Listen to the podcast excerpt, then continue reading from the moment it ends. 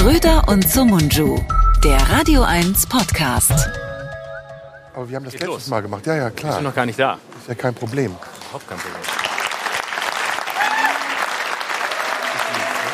Ja?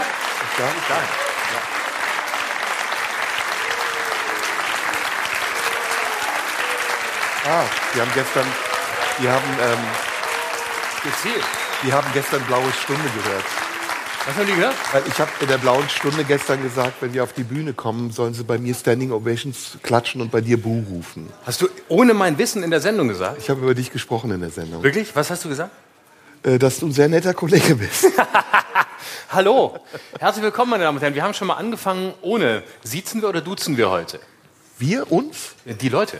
Ach so, mir. Hier sind Leute. Hast du nicht gesehen, dass Leute da sind? Doch, aber mir egal, wir können die gerne siezen. Ja, wir, wir siezen, ne? Wir sind im Tippi. Das ist ja sehr ordentlich hier. Hier siezt man noch. Guten Abend, meine Damen und Herren. Schön, Sie zu sehen. Danke, dass Sie den Weg zu uns gefunden haben. Hier ins literarische Duett. Mein Name ist Thea Dorn. Neben mir sitzt. Äh, Laura Karasek, wie immer. Wer ist das denn? Das ist die nette Frau, die bei dir Assistentin ist. Kenne ich nicht. Keine Ahnung, wer soll das sein? Ich vergesse immer alles, wenn ich mit dir auf der Bühne bin. Ich bin, lass mich überlegen, wer ich gerne sein würde. Äh, Mario Barth. Ist nicht wahr. Ja, ist nicht wahr. Ist nicht wahr. Habe ich letzte Woche getroffen. Ich weiß. Habe ich getroffen bei sieben Tage, sieben, waren, war so lustig. Ich habe gesehen, du warst bei sieben Tage, sieben Köpfe. Ja, absolut. Ich arbeite mich langsam nach oben in der Comedy-Branche. Ja. Äh, also das heißt im Niveau nach unten, aber äh, straight Richtung Olympiastadion. ja. Kennt er? Kennt er? Pass auf, mach ich voll. Ähm, ich habe mit jemandem über dich gelästert. Wer war das? Sag. Äh, Cedric war's, mein Wer? Redakteur. Cedric, unser Redakteur und auch Ja. mein Redakteur. Hier von Radio 1, der, Genau, aber der das alles ist- rausschneidet, was heute Abend gut ist. Das müssen Sie wissen, meine Damen und Herren. Nichts bleibt von dem, was gut ist. Ja, und halt Fäkalwörter wie Ficken, Fotze, Arschlutschen und so. Oder Bumsen. Sowas. Füße zum Beispiel als Wort geht Füße auch nicht auch. mehr. Aber wir sagen- Dreadlocks fliegt raus Dreadlocks auch. und Ohrfeigen fliegen raus, meine Damen und Herren. N-Wort fliegt raus. Falls Sie vorhaben, uns heute Abend eine zu scheuern, jederzeit gern. Oh ja, oh ja, oh ja. Oh Liegt ja. im Trend, Comedians eine runterhauen, liegt im Trend. Oh ja, oh ja, oh ja. Also ich wollte nur sagen, ich habe über Hier ist Chris. Rock, mein Name ist Oliver Pocher. Du bist voll im Spielmodus. Ne? Alter, du Bühne, Bist, sofort das ist das, worüber ich gelästert habe, weil du machst ja im Moment alles. Du bist ja Akkordarbeiter des Humors. Absolut. Du hast gestern in Emmelshausen gespielt, ein Ja. Ort, den man sonst nicht kennt, aber du warst da. Ich war da und es war du sensationell. nimmst alles mit. Du bist die Comedy-Offensive. Ich bin die Comedy-Nutte. Nee, Offensive. Also Ja. Nutte, Nutte bin ich. Ich bin ja und ich bin jetzt sozusagen im Ruhestand fast. Sieht man auch so an dem Äußeren. Du im Anzug, rank und schlank. Ich in so einem Hennes und Mauritz Pulli mit Wampe.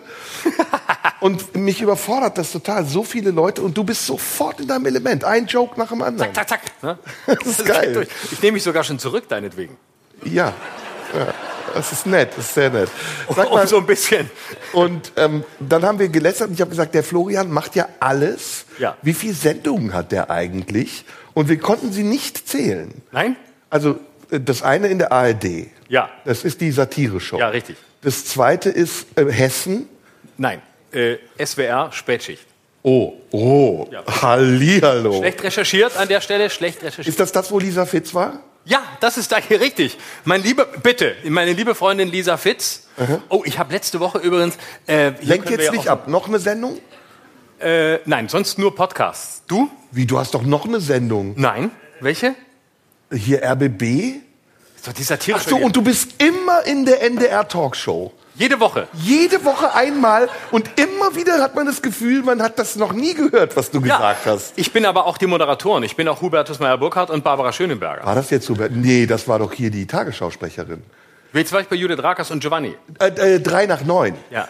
Ah, das kannst die du Giovanni? NDR-Talkshow nur mit anderem Titel. Kannst du Giovanni nachmachen? Ja, selbstverständlich. Mach mal. Nein. Ach, komm on. Entschuldige mal. Ich gebe dir 10 Euro. In dem Moment, in dem du es willst, mache ich es nicht. Ich gebe dir 20 Euro, also so viel, wie wir mit unserem Podcast verdienen, wenn du einmal Lauterbach nachmachst. Nein, ich bin nicht bestechlich, es tut mir leid. Lauterbach, nur wenn ich mittags um 12 am Sonntag hier bin, wenn das Publikum da ist, das weiß, wer Karl Lauterbach ist. Okay. Gut, aber das ist jetzt auch ein Versprechen, ne? Ja, vielleicht nachher. Jetzt kommen wir zum Thema. Du wolltest sagen, Ohrfeige, Pocher. Nein, lass uns noch kurz, äh, äh, was wollte ich noch, was wollte ich noch sagen? Wir waren gerade bei einem äh, spannenden Punkt stehen geblieben. Äh, Lisa Fitz. Oh, ich habe letzte Woche ähm, habe ich, ich mo- moderiere, oh, du hast noch was vergessen.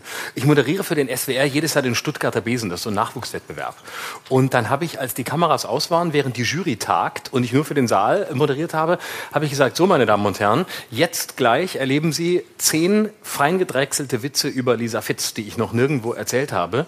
Und dann bin ich aber nur zu einem gekommen, weil dann war die Jury schon fertig. Und ähm, dann habe ich nur geschafft zu sagen, meine, weil ich darf eigentlich keine Witze machen beim SWR über Lisa Fitz, das hat man mir untersagt. Echt? Ja, und äh, dann habe ich aber in der Pause habe ich gesagt, so meine Damen und Herren, jetzt gleich folgt hier äh, Covid-Tote persönlich zusammengezählt von Lisa Fitz. Oh. Ja, und das hat aber sehr gut funktioniert. ne? Ja. Also besser als hier, weil hier war es angekündigt und jetzt haben die Leute mehr erwartet, als ich bieten konnte.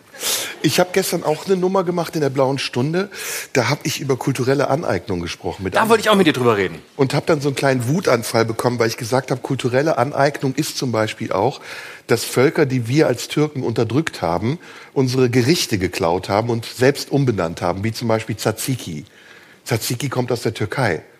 Und das haben die Griechen geklaut und wir haben es Cacık genannt, wobei wir Türken auch von den Arabern wieder zum Beispiel Kebab geklaut haben. Oder von Türken den klauen? Ja, ja, Türken klauen. Erst unterdrücken sie, dann klauen sie. Aber dann ist mir aufgefallen, dann ist mir aufgefallen, der ganze Islam ist eigentlich in der Türkei eine kulturelle Aneignung. Weil Türken kommen aus Zentralasien, die waren Schamanisten und jetzt sind die plötzlich Moslems. Also da müsste sich eigentlich Fridays for Future ärgern, ne? Über die Eigentlich Türkei. müsste Fridays for Future Türken ausladen von allen Demonstrationen. Aber das trauen die sich nicht. Nee, das trauen sie sich. nicht. Weil wir Türken sind ja die schlechtesten Ausländer, die es gibt. Warum? Weil wir genauso Nazis sind wie die Deutschen. Aber schlimmere. Selbstbewusstere. Zu Recht. Ein, ein Wirt in einem Restaurant, in dem ich lange essen war, der selbst Türke war, sagte 2015 mitten während der Flüchtlingskrise, soll ich dir was sagen? Was wollen die Syrer hier? Was wollen sie? Ich verstehe es nicht. Ich verstehe nicht, wa- warum kommen sie hier hin? Sie sind doch keine Deutschen. Sie sollen bleiben, wo sie sind. Ich will sie hier nicht. Ich will sie nicht. Ich bin damals gekommen, ja, aber das war was anderes. Ich bin da, weil ich bin schon da. Ich Woher bin ja kam der? quasi deutsch. Woher aber kam der? was wollen sie? Sie sollen gehen. Woher kam der? Libanon. Nee, wahrscheinlich Antalya. Dann habe ich ein anderes Beispiel gehabt, auch kulturelle Aneignung. Du gehst zum Italiener und ich hasse es ja, wenn man beim Italiener auf Italienisch angesprochen Ja. wird. Ciao, was kann ich euch bringen? Ich habe super Pizza heute hier mit Rucola, ein bisschen Parmesan. Möchtest du ein bisschen Tabaki für dich? Und sagst du, woher kommen sie? Kosovo. So, der Kosovo-Albaner denkt, dass er was Besseres ist, wenn er sich als Italiener ausgibt. Oder auch hier Pizzataxi. Du rufst da an, sagst, äh, Sushi bitte. Ja, was möchten Sie für Sushi haben? Ja, hier, Sushi. Äh, und, und dann stellt sich raus, der ist Vietnamese. Vietnamesen denken, sie sind bessere Japaner. Oder sie geben sich aus als Japaner, weil sie denken, die Japaner sind besser. Wobei die Japaner auch wieder kulturell sich was aneignen. Teppanyaki. Kennst du das? Ja. Das ist Barbecue. Die haben Pearl Harbor bombardiert und machen jetzt Barbecue und nennen das Teppanyaki. Das ist das Mieseste, was es gibt. Ja. Ich rufe immer an, wenn ich, beim, wenn ich beim Vietnamesen anrufe, dann bestehe ich darauf, dass jemand rangeht und sagt, warte mal bitte. Oh, Vorsicht, bei Radio 1 gibt es sofort Beschwerden. Na, ist mir scheißegal. Das ist asiatenfeindlich. Da habe ich schon mal eine Rüge für bekommen. Wirklich? Ja, was möchtet ihr bestellen? Oh ja. Was möchtet ihr bestellen? Aber- da, äh, haben Sie auch Pizza? Ja, Pizza. Haben Sie auch äh, indisches Curry? Indische Curry haben wir auch. Mit was für Fleisch? Rindfleisch, Schweinefleisch, Hühnerfleisch. Sofort Ärger, Ja. Riesenärger. Jetzt noch ein Witz über Lisa Fitz und die Nummer ist gelaufen. Aber es ist wirklich so, ich rufe an, ich möchte, ich erwarte das. Also ich bin einfach deutscher Kunde. Und bevor sich jetzt jemand aufregt, der den Podcast dann übermorgen hört, wenn er geschnitten sein wird, weil wir hier viereinhalb Stunden heute Abend machen. Und das, das ist in öffentlich-rechtlichen Medien nicht zu schneiden, was wir machen, meine Damen und Herren. Das dauert mindestens drei Tage. Weil es wird nach Tarif bezahlt und die, Ar- die Arbeitszeit endet nach acht Stunden um 17 Uhr, wird die Schere fallen gelassen. Das heißt, es dauert, bis das online ist.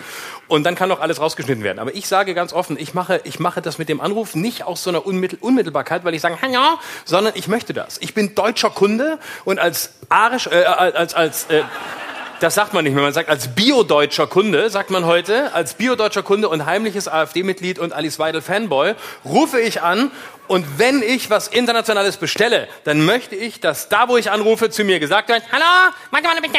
So, das möchte ich. Das ist wie wenn ich anrufe beim Taxi und, und ein Taxi bestelle über FreeNow, dann möchte ich, dass der Fahrer, da gehe ich so lange nicht raus, bis der Fahrer angerufen hat und zu mir sagt, hallo, haben Sie Taxi bestellt? Hallo, haben Sie bestellt? Dann sage ich, ja, ich stehe unten, ich weiß, ich komme gleich. Sie sind nicht da. Ja, ich bin ja auch noch oben. Warum sind Sie nicht da? Ich warte nicht. Sie müssen warten, ich bin der Kunde. Nein, ich warte nicht. Doch, Sie warten. Und so mache ich das durchgehend. Ich lasse mich nur anrufen, weil ich sagen möchte, hallo, haben Sie Taxi bestellt? Alle Taxifahrer sagen, hallo, haben Sie Taxi bestellt? Und wenn es Berliner sind, sagen sie das nicht, dann sagen sie, Sie sind nicht da, ich fahre jetzt weg. Das ist der Unterschied. Ich habe das auch und ähm, ich habe plötzlich das Gefühl, wir müssen ein Programm machen. Wir unterhalten uns gar nicht normal. Aber ist ja egal, macht ja auch Spaß. Ja, Ähm, aber wir können ja so langsam so durch. ja, ich arbeite noch ein paar alte Karlauer aus an, alten Programmen ab. Ich nur aus ich, neuen. Ich habe hab zum Beispiel früher gerne bei so, bei so Hotlines angerufen. Ja.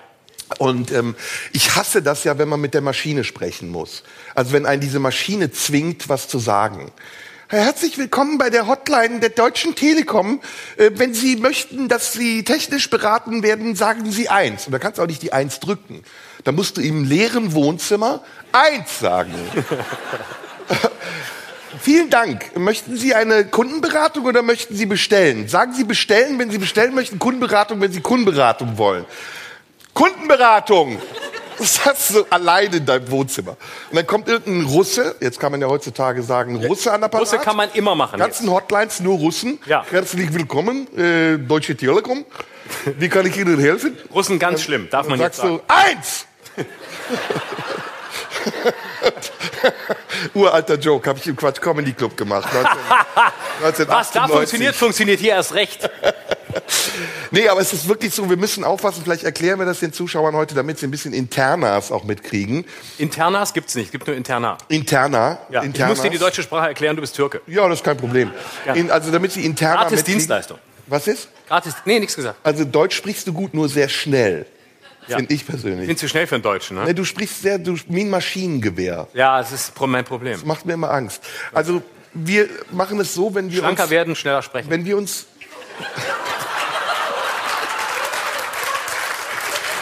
Ah, jetzt kommt die Fettshaming-Abteilung. Das ist schon eine zweite, der zweite Hieb in die Nach Magengegend. Vietnamesen, Koreanern, Türke, Fitz und Fett, Berlinern. Glatze kommt noch. Taxi. Taxi kommt auch. Nee, Taxi hast du schon. Hatten wir aber schon. Ich, ich muss ja diskriminiert werden. Ja, na, richtig. Ich Glatze habe kommt. übrigens sowieso vor, äh, einen offenen Brief zu schreiben an Radio 1, Und zwar? Mit welchem Inhalt? dass du mich diskriminierst. Finde ich gut. Hier, heute live, vor 360 willigen deutschen zahlenden Zuschauern, werde ich von dem Nazi-Pack natürlich verlacht, weil ich mit dem wenigen Geld, das ich habe, einfach hamstere und mir ein Sicherheitspolster angewöhnt habe, auch um dich zu absorbieren. Sagt man absorbieren oder absorbaren? Absorbaren. Okay. Absorbationieren. Also ich wollte ein paar Interna erzählen. Wir, wir machen das immer so, wenn wir aufnehmen. Wir wissen ja, das kann man hier sagen, ne? ist zwar jetzt Was denn? Ich Radio kommt 1. darauf an, was du sagen willst. Dann kann ich sagen, ob du wir sagen wissen ja, kannst. dass wir gegengehört werden. Ja. Und dass jemand Von den wie, Hörern. wie Ulrich Mühe eigentlich in das Leben der anderen, ähm, dass jemand dabei sitzt und immer aufpasst, was sagen die jetzt. Und manchmal erlauben wir uns den Spaß, wenn wir schon fast durch sind, nochmal so eine Fotzen-Etappe einzubauen. Ne? Ja. Nachdem wir sehr gefühlvoll über Leidenschaft, Sehnsucht und Sex geredet haben, kommt dann am Schluss nochmal wirklich so. Nur noch Pipi-Kaka. Genau, ja. Das Und dann dauert es auch meistens länger, bis wir die Kopie der Sendung zugeschickt bekommen. Ja. Wenn wir das so. heute machen, dauert es noch länger. Ja, aber das wird funktionieren. Sind aber wir heute live? Nee, ne? Nee, man zeichnet uns Ah, auf. Wir sind, wir sind schade. absolut, wir sind nicht live sendbar. Das geht nicht. Schade. Also, es sind sehr viele Kameras aufgestellt. Normalerweise macht Radio 1 nur Video-Livestream, aber heute ist live verboten worden. Heute ist nur Videostream im Nachhinein, falls wir was sagen, was nicht, was nicht gesendet werden kann. Aber Wosch darf live senden. Wosch darf live senden, weil man da glaubt, man kriegt es nicht mit. Aber bei uns kriegt man es mit. Aber der ist mindestens genauso ein Arschloch wie wir. Schlimmer. Finde ich auch, oder? Ja, finde ich Kennst auch. du den? Ja, Ich kenne ihn gar nicht. ich kenne den. Ich habe jetzt nur Arschloch gesagt auf Verdacht, dass jemand klatscht. Funktioniert aber nicht. Doch, guck, da klatschen welche. Da oben. Fühlt sich irgendjemand schon diskriminiert? Nein? Ja gut, Oh, Radio 1 ist ja dafür Mitarbeiter bezahlt. sind auch da. Ja. Die fühlen sich sofort diskriminiert. Radio 1 wird ja dafür bezahlt, dass sie diskriminiert werden, ne?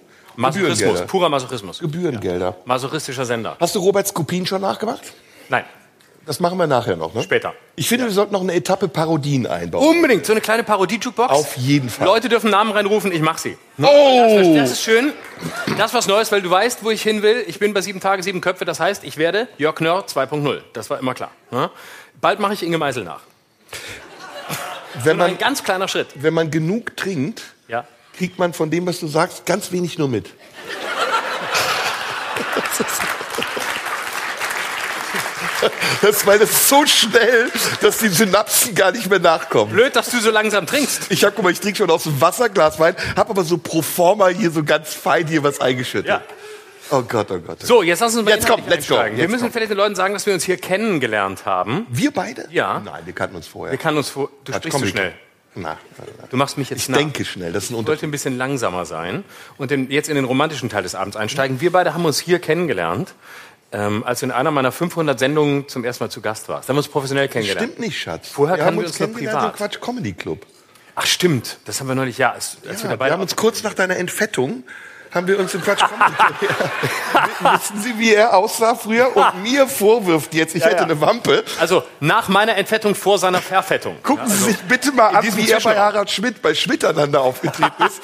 Als 14-jähriger Rüpel, schwer erziehbar, ADHS gestellt. ja, absolut alles. Was hast du da an auch? Ja, Ritalin. Ist das eine Baggy Klamotten. Pant oder ein Strampelanzug? Also du siehst da aus und dann machst du auch noch Helmut Kohl nach. Und das, was ihm am ähnlichsten ist, ist deine Figur. Natürlich, ja. Ich war, ich war auf dem Weg, Helmut Kohl zu werden und nicht sein Parodist. Ne? Das war mein Weg. Okay, wir wollten jetzt ernst werden. Also Ja. wir haben uns kennengelernt im Quatschclub. Quatsch Comedy Club zum ersten Mal, genau. Bei, bei Thomas Hermanns. Ja. Aber das haben wir gerade vor zwei Folgen erst erzählt, das erzählen wir heute nicht nochmal. Schlimm, die Leute haben die Folgen ja nicht gehört. Ja, aber die, die es nachher hören, die haben es gehört. Spielen wir für die Leute oder für die Leute, die uns morgen hören? Für die Leute, die uns morgen hören. Das hier ist nur Klatsch, wie das Eintritt bezahlt hat. So habe ich es bei RTL vor zwei Tagen gelernt. Okay, okay. Der Saal ist egal. Okay, dann, nee, dann scheiß mal auf den Saal. Ja. Dann scheiß mal auf den Saal. Das sagt man übrigens beim, wollen wir das vielleicht auch mal sagen, beim Privatfernsehen sagt man das wirklich, das Publikum heißt Klatschvieh beim Fernsehen. Und man sagt wirklich, beim Privatfernsehen, der Saal ist egal. Wenn sie es nicht raffen, scheißegal, wir belachen es, es geht um die Leute zu Hause. Und wenn die das Gefühl haben, der Saal hat gelacht, dann lachen die zu Hause auch. Ist natürlich hier niemals so, denn wir sind nicht zynisch, wir sind öffentlich-rechtlich. Wir glauben an unser Publikum. Wir machen es für euch und dann auch für die, die es hören. Wir machen es für beide, sagen wir jetzt. Aber in der geschnittenen Fassung machen wir es nur für die Leute, die uns immer hören. Also wir machen es auf jeden Fall. Ja, genau. So, jetzt im Quatschclub nochmal. Da waren wir vor 10, 12, 15 Jahren. Ja. Du hattest einen Kurzauftritt, ich hatte einen Kurzauftritt. Man muss das erklären. Das haben wir schon gesagt, aber komm, wir erklären es jetzt nochmal. Ist doch egal. Ja. Das ist alles redundant, versendet sich. Ähm, man hatte da an einem Wochenende fünf Auftritte, kann das sein? Ja. Freitag, Samstag und Sonntag drei oder zwei? Donnerstag, Freitag, nee, sogar Mittwoch bis Sonntag, oder? Donnerstag, Nee. Freitag, Samstag, Sonntag. Genau, und es Vier gab, Tage. es gab weniger Geld als beim RBB, das weiß ich noch. Absolut. Und es gab das Versprechen, wenn es voll ist, kriegt er noch ein bisschen was obendrauf. Es war immer voll und es kam nie was um. Es kam nie was. Und äh, man musste sich malträtieren lassen. Erstens von den Leuten, die da gearbeitet haben, allem voran Thomas Hermanns, der zu mir mal gesagt hat, not funny. du, du trittst im Quatsch Comedy Club auf und der Chef sagt dir, not funny. Ja. Dann weißt du, okay, du hast was richtig gemacht. Soll ich noch mal meine erste Begegnung mit Thomas Hermanns erzählen? Ja, erzähl. Nach dem Quatsch Comedy Club. Bei mir war er nie da, als ich da aufgetreten bin. Damals gab es noch die Fernsehsendung bei Pro7 äh, und da wollte man rein und deswegen ist man in die Mixed Shows gegangen. Man wollte unbedingt in die Fernsehsendung und äh, meistens kam man da aber nicht rein, weil damit wurde man nur gelockt. Und dann trat man da auf und Thomas Hermanns war nie da, als ich da war und ich traf ihn dann in einem bekannten Kölner Hotel. In Das dem, hast du letzte Woche schon erzählt. dann lasse ich das weg. Aber Nö. du wolltest doch gerade, dass ich es nochmal erzähle, weil die Leute hier Das können wir haben's eh nicht rausschneiden, ist ja egal. wir schneiden es raus. Genau. Und dann stand Thomas Hermanns im Aufzug und dann habe ich ihn gefragt, wann ich denn mal in, in die Sendung kommen darf. Und dann hat er mich angeguckt und gesagt, was willst du von mir? Was willst du von mir? Was quatschst du mich von der Seite an? Ist der so tuntig? Nicht unbedingt, aber er, er hat es, glaube ich, gespielt. Er wollte so ein bisschen... Äh, Ah, ich weiß das. Ja, das ist die Metaebene. Ja. Da spielt er eine Tunte. Ist er nämlich nicht. Er spielt es nur, um, den, um, die, um mir zu sagen, also bitte, Junge, Oh Gott. Junge, bitte, Oh was Gott. willst du von mir? Und dann kam ich nie in die Sendung, aber selber schuld. Aber da haben wir uns auf jeden Fall kennengelernt. Und ähm, ich weiß noch, dass du, äh, Ich habe gepöbelt. wie immer, Ich, aber heute? nee. Ja gut, du bist auch 20 Jahre älter. Als damals? Ja. Stimmt. weißt du?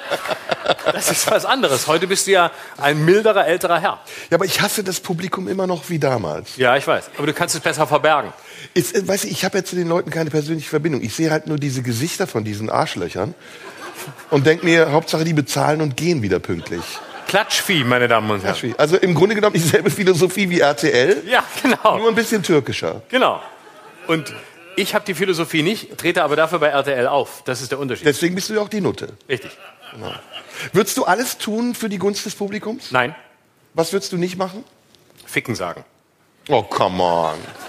Come on. Schon zu spät, ne? Ist schon passiert, oder? Scheiße. Ich meine, du tust ja schon alles für die Gunst des Publikums. Nein. Du warst gestern in Emmelshausen, Digga. Ja. Ich musste das, ich musste das abspielen. Wo ist überhaupt Emmelshausen? Das ist zwischen äh, Koblenz und dem Nirgendwo. Ähm, äh, also danach kommt nichts. Aber wussten die, was das ist, was du machst? Nein, überhaupt nicht. Sie waren genauso überrascht wie Ich ich. habe gedacht, ich hab gedacht, warum redet der Schützenkönig? Ja, richtig. warum redet der? Was macht er da? Ja, genau. Und, und bist du da auch mit Anzug hingefahren? Nur mit Anzug. Immer. Du bist immer mit. Ich habe heute, bevor ich hier hingekommen bin, mir überlegt, ob du heute einen Anzug trägst. Und du hast natürlich gewusst, dass ich es tue. Ja, weil ich ja weiß, wie du bist. Ich weiß ja, wie du bist. Ja, ich wusste auch, dass du im Pulli kommst. Ja, weil du ja weißt, wie ich bin. Natürlich. Aber sollen wir den Leuten verraten, wie wir privat rumlaufen? Ja. Nein, hier nein. nein. Das Publikum ist der Regisseur, also nein, wir erzählen nichts von uns privat. Also privat laufen wir ganz. Du, du bist ja häufig sehr gut gekleidet privat. Ja, Ja. auf jeden Fall. Sehr, sehr gut. Ja. Ich laufe wirklich rum wie die letzte Drecksau. Und du läufst, denn du hast einen guten Stil, das muss ich schon sagen. Ja? Du hast privat einen hervorragenden Stil. Ja? Auf der Bühne nicht so. Ja? Also ich habe neulich ich im privaten Umfeld das Gegenteil gehört. Na, na, aber die Krawatte, das ist so 50s, das ist ein bisschen oldschool. Nein, das, muss, das gehört dazu. Ist es so? Ja. Oh, und weißt du, worauf ich sehr neidisch bin? Worauf? Auf deine Slim-Fit-Anzüge. Ja. Wirklich. Das würde ich an deiner Stelle auch sagen. Ja, ist doch klar, ist doch klar. Also niemand ist gerne fett. Oder hast du gedacht, ich bin stolz drauf? Ich kenne viele Männer, die stolz drauf sind. Ach Quatsch, ich kenne meine, viele Kindheit Frauen, die es mögen. meine Kindheit war voller Männer, die stolz drauf waren, dass sie dick waren. Ehrlich? Ja, Entschuldigung, ich meine, ich komme aus der Provinz. Ich komme aus Lörrach, da gab es nur Männer, die waren fett und waren stolz drauf. Ich habe so, ich habe rechten Bauch. Ein rechter Mann hat einen rechten Bauch. Ein rechter Mann hat große Schöppe in der Hand, kleine Schöppe. Und ein rechter Arsch und ein linker Arsch und ein kleiner Arsch, immer alle Warte, über, übersetzt heißt das, ich habe einen rechten Haben, haben Sie das Bauch. verstanden, meine Damen und Herren? Ich Das hab liebe ich an Berlin, dass man meinen Heimatdialekt nicht versteht. Nein, das ist das, was der Trainer von Freiburg spricht. Ja, Christian Streich, exakt, der kommt daher, wo ich herkomme. Und das ist so alemannisch, ne? Das ist Richtig, Mischung ja. aus Schweizerdeutsch und Deutsch. Aber dreckiger, widerlicher. Das ist wie Kotzen mit äh, Als Artikulation. Ja, Artikulation ist zu viel. Artikuliertes Kotzen. Soll ich das soll mal übersetzen?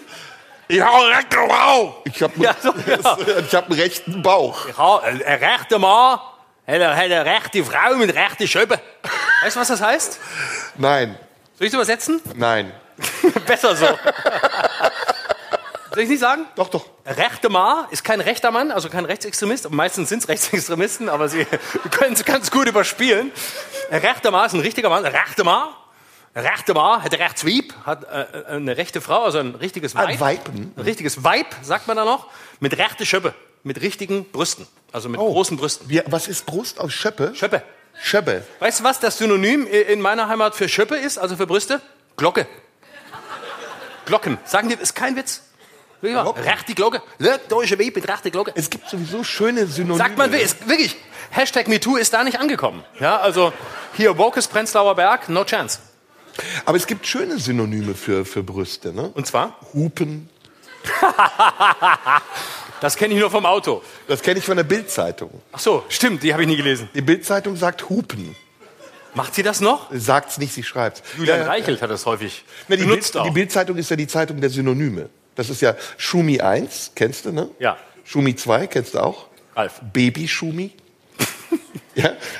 kennst du denn den Narbensänger? Wer ist denn das? Ziel. Nein! Er war auch am, am Anfang war er auch der Narben-Endpunkt. Das Also ausgeschrieben war er auch. Ich Und hätte dann, jetzt gesagt, die Narben Heidi oder so, oder die Narbe von nee, Heidi ist äh, Klum. Und wie ihre Kinder heißen, weißt du das? Nein. Klümpchen. das ist so geil, oder? Schreibst du eigentlich die Texte für die Bildzeitung heimlich? Nee, nein, nein, nein. Das ist hier, das ist die Ex von äh, Diekmann. Äh, wie heißt die nochmal? Patricia. Nein, Patricia Dickel. Nee, Patricia Schlesinger. Nein, nein, das ist die Intendantin. Um Gottes Willen, das ist die Chefin. Patricia Schlesinger ist die Intendantin, die du übrigens immer Pamela. Ich weiß, weil es mir eine Freude ist, sie zu verhohnepiepeln. Ja. Nein, wie hieß die? Wie heißt die? Wie hieß die? Die von Äh, Katrin, äh, Katja, Nee, Patriz, die heißt Katja, ähm, Katja, noch was. Katja. Wie? Katja Kessler. Katja Kessler. Wunderbar. Erste Reihe. Ist das Katja Kessler? Bist du das? Nein. nein, nein, nein. Nee, du bist Maren Gilzer, oder? Ist das nicht geil? Die, auf die erste Reihe ist einfach Verlass. Aber warum, weißt du, das Katja warum Kessler, zahlen die- die Menschen in der ersten Reihe 62 Euro, damit sie das Richtige reinrufen? Weil sie gefickt werden wollen. Bitte? Also im Zweifelsfalle, man weiß es nicht. Nein. Weil sie Also ich habe jedenfalls einige schon gefickt Bitte danach. nehmen Sie das nicht Ja, ernst, was der Kollege. Nehmen Sie das nicht ernst. Er hat keine Guck mal, Ahnung. er schüttelt den Kopf und beißt in sein Kaviarbrot. Dabei ist er der größte Ficker auf dem Planeten. Ja. Er weiß, wo er hingegangen ist, hat sich aber gedacht, heute wird's anders. Wer hat sich vor der Show eigentlich noch einen runtergeholt? Spannender ist, wer Sex hatte. Das ist ja runterholen. Für dich. Für mich ist es das Gleiche. Ja, ich weiß. Ich weiß. Ich würde mal gucken, warum. Könnte an der Waffe liegen. So, zurück zum Niveau, meine Damen und Herren. So, jetzt. Hegel, sage ich an dieser Stelle. Hegel, meine sehr verehrten Damen und Herren. Hegel oder Tegel? Ist doch das Gleiche. Ich dachte, wir reden über Tegel. Das wäre auch interessant. Tegel ist der Eine Schande, Flughafen. dass der zugemacht wurde. Tegel ist der Flughafen, von dem Hegel abgehoben hat, deswegen heißt er Tegel. Also ich finde es eine richtige Schande, dass Tegel zu ist. Ich auch. Bin da Warum so kann sich eine Stadt wie Berlin nicht drei Flughäfen leisten? wie London, Ja, wie, wie Paris, wie, wie New York. wie überall. Die Flüge nach Russland gehen ab Tempelhof. Rosinenbomber sind wieder da. Dann Tegel ist nur Eurowings und EasyJet und Schönefeld für die Asis, die im Osten wohnen. Leipzig Halle. Leipzig Halle, bitte. Leipzig Ihr habt den Flughafen, nehmt ihn. Das Geile ist ja auch, dass es so von, ich bin ja mittlerweile rechts, das wollte ich heute übrigens auch mit dir besprechen. Bist du? ich das bin, überrascht mich gar Ich nicht. bin knallhart rechts. Ich weiß, als Ich Türke kannst hasse die rot-grün versiffte Regierung. Ich weiß. bin so froh, dass die alle raus sind jetzt im Saarland. Reden wir auch noch drüber. Reden wir gleich Aber das. Schlimme Wann ist wollen wir ja, eigentlich darüber reden? Ist schon fast eine Halbzeit um. es soll ja die Umwelt schonen, aber alle fahren jetzt durch die ganze Stadt bis nach Schönefeld. Und die Taxen, wenn ich das richtig weiß, korrigiert mich bitte. Die Berliner Taxen dürfen nur dahin fahren, aber zurück müssen sie eine Leerfahrt machen. Ja.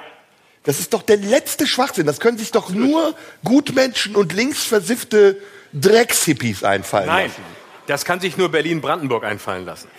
Und Pass auf, es gibt aber jetzt mittlerweile, ich habe das erlebt, als ich äh, hier gelandet bin, mittlerweile gibt es ein paar Berliner Taxifahrer, die illegal da stehen und äh, dich, dich, dich direkt quasi noch am Gepäckband ansprechen, ob du mit ihnen nach Berlin fahren willst. wie in so einem arabischen Land. Wirklich, es ist mir kein Witz, es ist mir, glaube ich, vor, ein- vor ein paar Tagen mir passiert. Ich kam an und ich lief vom, vom Gepäck raus, aus diesem Ausgang raus am BER und dann stand neben mir ein Typ, der so ohne Witz sprach und sagte, hallo, Ich Hallo? stehe schon die ganze Zeit vor Ihrer Nein, Haustür. natürlich Sind nicht. Sie der Typ, der gesagt hat, ich soll warten? Nein, genau der. Genau.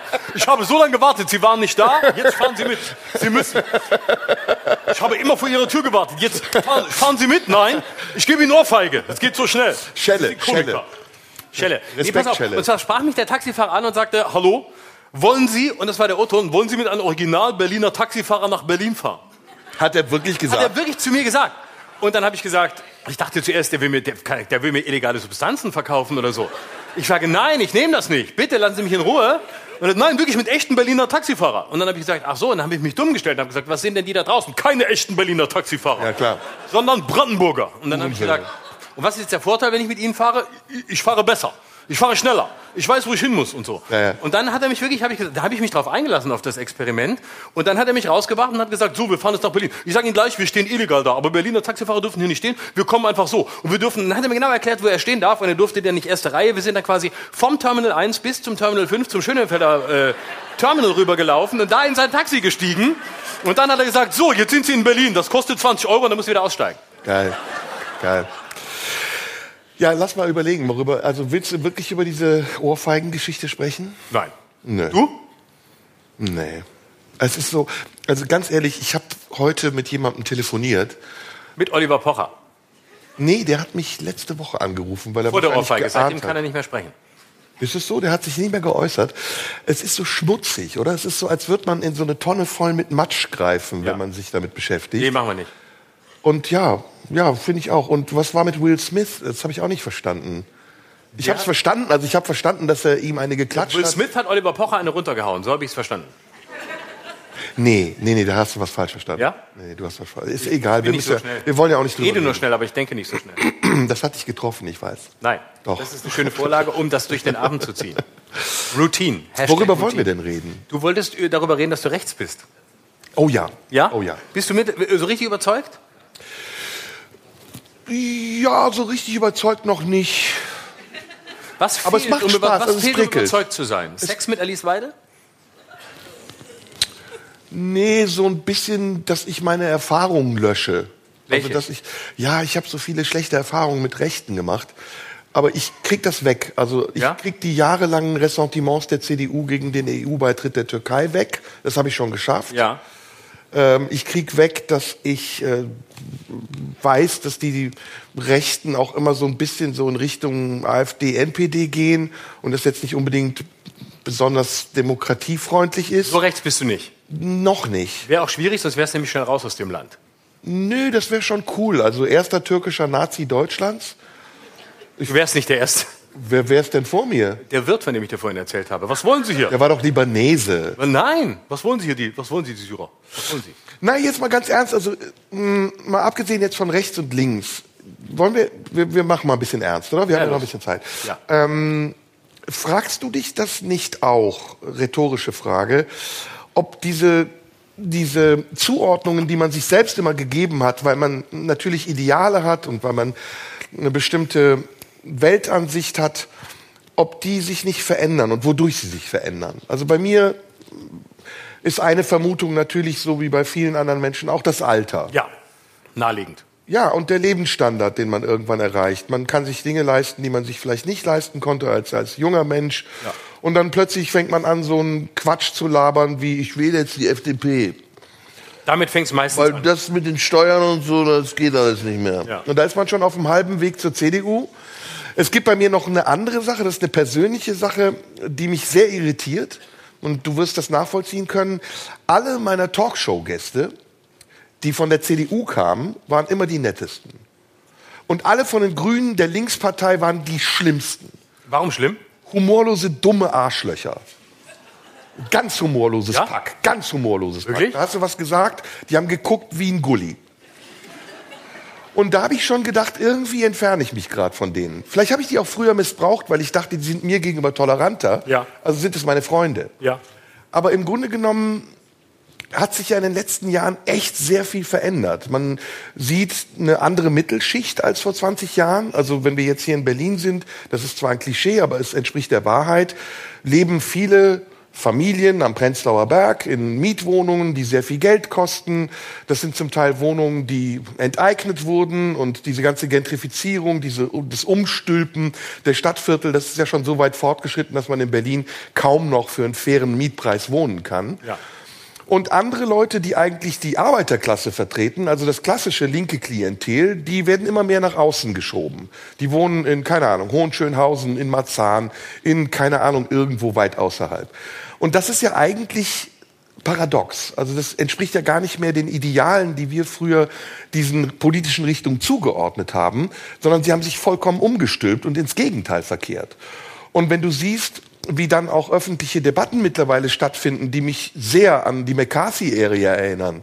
Also äh, nicht nur Zuordnungen, sondern Verdächtigungen, Verurteilungen, äh, regelrechte Hetzjagden gegen Menschen, die andere Meinungen haben und kaum noch die Möglichkeit, seine Meinung zu vertreten, ohne dafür sanktioniert zu werden oder massiv angegriffen zu werden, dann stellt das mein, jedenfalls mein komplettes Wertesystem in Frage. Und ich will natürlich nicht rechts sein, weil ich mit rechts seit meiner Geburt oder seitdem ich denken und sprechen kann, immer etwas sehr Negatives und Hässliches verbunden habe. Aber irgendwie will ich auch nicht mehr so links sein wie die Leute, die ich gerade beschrieben habe. Wie ist es bei dir? Also,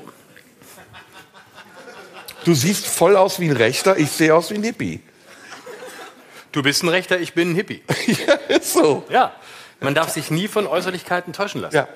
Ähm, ich würde sagen, ich finde, fand spannend deine, An deine Ankündigung, äh, du seist rechts. Ich dachte, jetzt äh, kommt mehr und ein größeres Outing. Ähm, aber jetzt spüre Nee, warte, das war nur der Anfang. Ich bin auch noch Putin-Versteher, das kommt auch noch dazu. dann bist Aber du ja wieder links.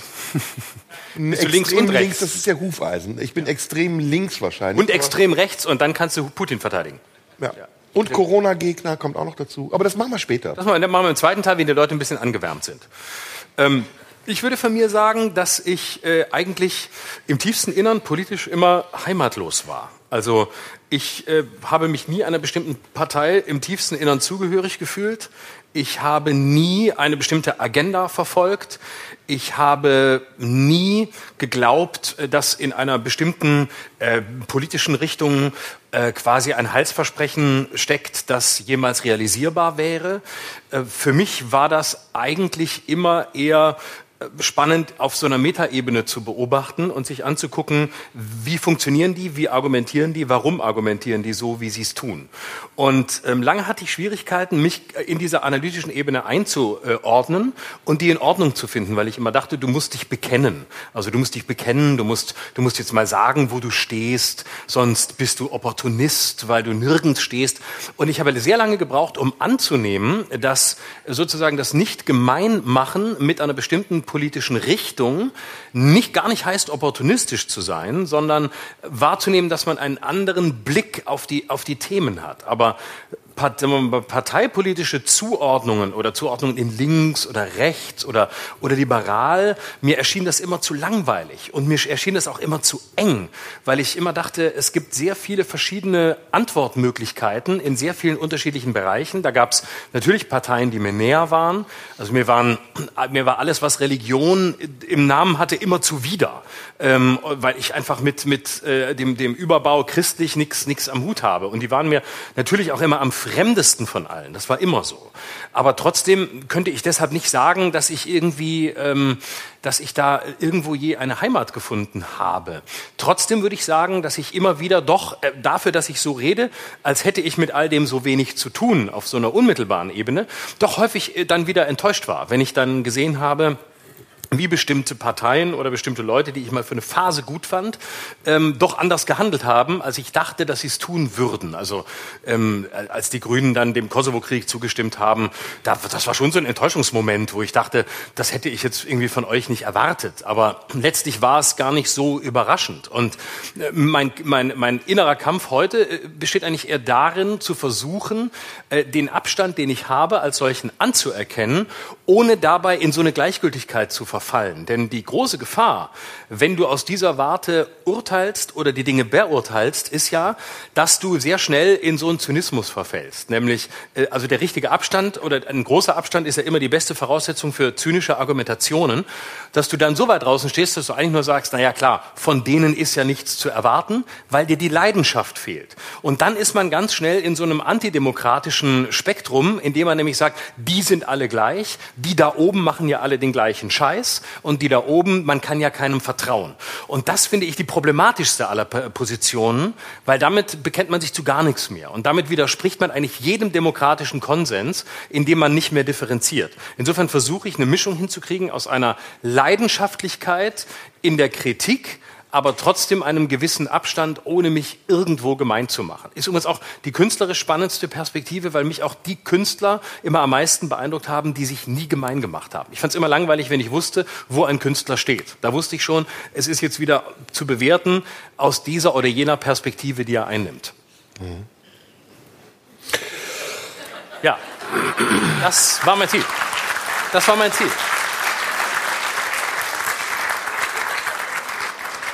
Ja, das ist. Ähm Zu viel? Wein. Nee, gar nicht. Nee, nee. Ich, ich muss, du hast viel gesagt, ich muss viel nachdenken. Gut, wunderbar. Ähm ich glaube, also ich stimme dir zu, auch ich ähm, versuche mich unabhängig zu machen von dem, was andere oder andere Dynamiken mir unsichtbar vorschreiben, ob das jetzt soziale Dynamik ist oder ob das ähm, mein eigenes Zugehörigkeitsgefühl ist oder die Sehnsucht danach, mich zugehörig zu fühlen. Und ich will das jetzt mal unabhängig sagen von diesen Richtungen, die wir jetzt als, als Oberbegriffe genannt haben. Und ähm, es ist sehr, sehr schwer, auch in diesem Umfeld der vielen Meinungen, die gerade so kursieren, wir haben das oft thematisiert und auch der Geschwindigkeit, mit der Meinungen entstehen, entweder standzuhalten und zu sagen, okay, ich kann bei meiner Meinung bleiben, oder sich irgendwo zu positionieren und den Extremen auch zu widersetzen. Dieser ähm, diesen Mechanismen, die sehr automatisiert heute auftauchen und ablaufen. Gerade im Internet ähm, gerät man ja sehr schnell zwischen die Fronten und man bekommt auch sehr schnell eine Stellvertreterschuld. Also du machst dich gemein, wie du das richtig gesagt hast, mit jemandem. Du argumentierst ja im Sinne irgendeiner Partei oder irgendeiner Ideologie. Ich glaube aber bei mir, und das wird bei allen anderen Menschen auch so sein, ist es im seltensten Falle so, dass man sich eindeutig fühlt, sondern man wägt ab, man ähm, ist zum Teil so und zum Teil so. Und es ist unglaublich schwer, sich das zu erlauben, ohne Angst davor zu bekommen, dass man dafür verurteilt wird oder dass jemand einem etwas vorwirft, dem man nicht kontern kann. Also jetzt, wir haben zwei aktuelle Diskussionen angesprochen, Russland, Ukraine und Corona, wo es ja ganz extrem war, wo zum Schluss es gar keine Möglichkeit mehr gab, in irgendeiner Form, in Anführungsstrichen, neutral zu sein oder zu sagen, ich bin sowohl als auch. Und das ist etwas, was ich für mich, und das habe ich ironisch gesagt, jetzt meine ich es ernst, versuche dadurch zu entscheiden, dass ich mich bewusst zuordne und sage, wohin gehöre ich denn jetzt eigentlich mit meiner Ansicht? Gibt es irgendetwas, was mich vertritt? Irgendeine politische Partei, irgendein Politiker, irgendeine Aussage, mit der ich mich identifizieren kann? Und ich stelle fest, es wird zunehmend schwerer. Also ich habe manchmal zum Beispiel ein starkes inneres Kopfnicken, wenn ich Sarah Wagenknecht sprechen höre. Wirklich? Ja, ich finde, dass Sarah Wagenknecht sehr gute Dinge sagt. Ich bekenne mich hier dazu. Ich finde auch, dass Oskar Lafontaine trotz all seiner fragwürdigen Verhaltensweisen in der Vergangenheit auch kluge Sachen sagt. Ich finde aber auch, und jetzt wird das vielleicht dem einen oder der anderen übel aufstoßen, dass manchmal Alice. Alice Weidel kluge Sachen sagt. Hast du das schon gehört? Ich habe das schon gehört, Ja? ja, ja, das tatsächlich. Und ich habe mich erschrocken und habe mich Beispiel? gefragt, ich finde die Corona-Politik der Bundesregierung nicht mehr gut. Und ich finde, dass sie mit dem, was sie jetzt gerade auch macht, nämlich, dass sie versucht, Restriktionen durchzuziehen, gegen offensichtlich auch den Willen eines Großteils der Bevölkerung, das Gegenteil von dem erreicht, was sie erreichen sollte, nämlich die Menschen zu schützen. Und das war schon von Anfang an ein Thema, das mich interessiert hat, ohne dass ich mich, wie gesagt, zugeordnet habe als Corona-Leugner oder extremer Maßnahmenbefürworter. Aber ich sehe, nicht alles, was die gemacht haben, ist richtig und schon gar nicht seitdem Karl Lauterbach Gesundheitsminister ist. Und das, was wir jetzt gerade erleben, ist der Ausdruck einer verzweifelten, orientierungslosen Politik, die sich an Zahlen vielleicht ausrichtet, die gar nicht mehr relevant sind, die irgendwas an die Wand malt, was gar nicht eingetreten ist. Und das ist für die meisten Leute in diesem Land, so empfinde ich es, wenn ich mit Menschen spreche, nicht mehr nachzuvollziehen und auch nicht mehr recht zu fertigen. Und wenn wir das konkret auf uns beide beziehen, wir wissen zum Beispiel jetzt noch nicht, ob wir im Herbst wieder spielen können. Und ich gebe dir noch ein Beispiel dazu.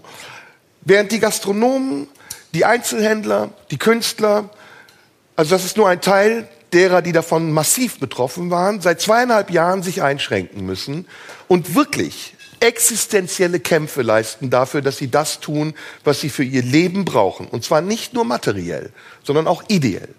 Ich muss auf eine Bühne gehen und ich kann nicht mehr auf die Bühne gehen, weil irgendjemand mir sagt, es gibt eine unsichtbare Gefahr, vor der ich dich schützen muss. In Ermelshausen könntest du. Während, ja, sehr gerne.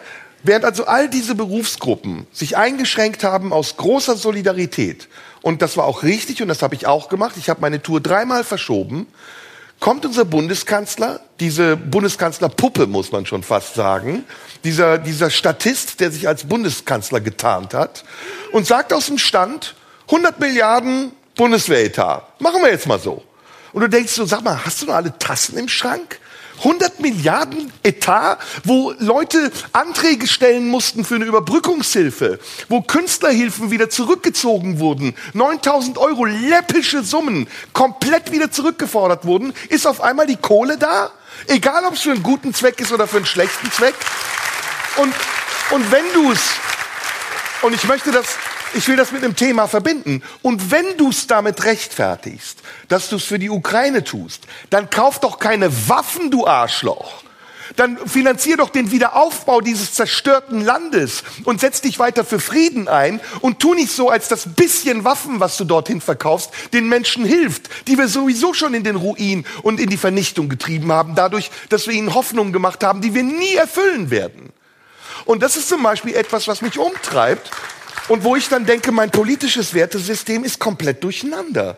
Ich kann nicht mehr auf die Bühne gehen und sagen, was ich wirklich denke, ohne Angst davor zu haben, dass ich katastrophal und fundamental missverstanden werde. Und trotzdem tue ich's. Also trotzdem stehe ich hier und sage das, was ich denke. Ja. Ich nehme mittlerweile in Kauf, dass nach jeder Sendung, die wir machen, ein riesen Shitstorm entsteht. Aber es macht keinen Spaß. Und es ist wirklich, wirklich anstrengend. Das stimmt, ohne Frage. Aber ähm, also was die 100 Milliarden, 100 Milliarden angeht, ist ja, ähm, da, da, hilft jetzt wiederum, glaube ich, ein bisschen der Abstand. Mich hat es nicht überrascht. Also mich hat es im ersten Moment sehr überrascht. Habe ich Arschloch zu Scholz gesagt? Das tut mir wirklich leid. Hast du? Du wolltest was Schlimmeres sagen, oder? Ich, ich, warte, ich entschuldige, ich wollte was Schlimmeres sagen. Aber ich kenne die ja alle. Und Kannst du nicht eine härtere Beleidigung finden, damit es wirklich justiziabel wird? nee, nee, Arschloch reicht schon. Arschloch Du wolltest doch was Hartes sagen. Scheiße, ich habe zum Kanzler Arschloch gesagt. Ja. Der ist weit weg, der hört das Fotze wäre besser gewesen. Ja, würde ich auch vorschlagen, aber ich aber das ist schon für andere Das ist jetzt schon wieder Ego. So, wenn man zu einem Mann Fotze sagt, das finde ich das Geilste, was man sagen kann. So, jetzt bist du wieder dran. So, jetzt haben wir das Thema schon wieder auf so eine unseriöse Ebene gezogen. Mich hat das mit den 100 Milliarden überrascht und zugleich nicht überrascht, weil ich zuerst dachte, ähm, es, äh, oh wow, das, das ging aber schnell. So viel Geld, was an so vielen anderen Stellen, wie du ja völlig zu Recht sagst, fehlt, was nicht da war, als es darum ging, äh, die Pflegekräfte besser zu bezahlen. Da hat man es dabei stehen lassen, dass man hat, wir, wir haben ja applaudiert und wir werden irgendwann irgendwas tun. Da war nichts da, Kultur, Bildung, Schulen. Bazooka. Ja, es gibt unendlich viele Bereiche, wo man hätte sagen können, ein kleiner Teil dieses Betrags wäre sinnvoll investiert gewesen und hätte sehr vielen Leuten geholfen. Ähm, man hat es aber nicht getan. Stattdessen steht man jetzt da und ist überrascht und sagt, oh, jetzt ist Krieg, jetzt müssen wir was tun. Womit geben wir den Menschen das Gefühl einer Sicherheit, die es nie geben kann, indem wir 100 Milliarden an die Bundeswehr geben und damit Geld bezahlen, was noch nicht mal dann helfen würde, wenn Putin wirklich den schlimmsten Weg planen würde, den man ihm unterstellen kann, nämlich dass er dass sich das Baltikum holt, Polen holt und anschließend nach Deutschland kommt. Selbst wenn das der Fall wäre, wäre doch die Bundeswehr in einem so desolaten Zustand, dass sie niemals wehrhaft wären gegen die größte Gefahr, weswegen sie das Geld bekommt, das sie jetzt bekommt. Das ist ja der größte Witz. So, das heißt, die 100 Milliarden sind investiert an völlig falscher Stelle, aber gleich- zugleich hat es mich nicht überrascht, weil es der ganz klassische Weg ist, sobald jemand an der Macht ist, ändert sich alles. Und das verbindet Olaf Scholz in diesem Moment mit Karl Lauterbach als Gesundheitsminister.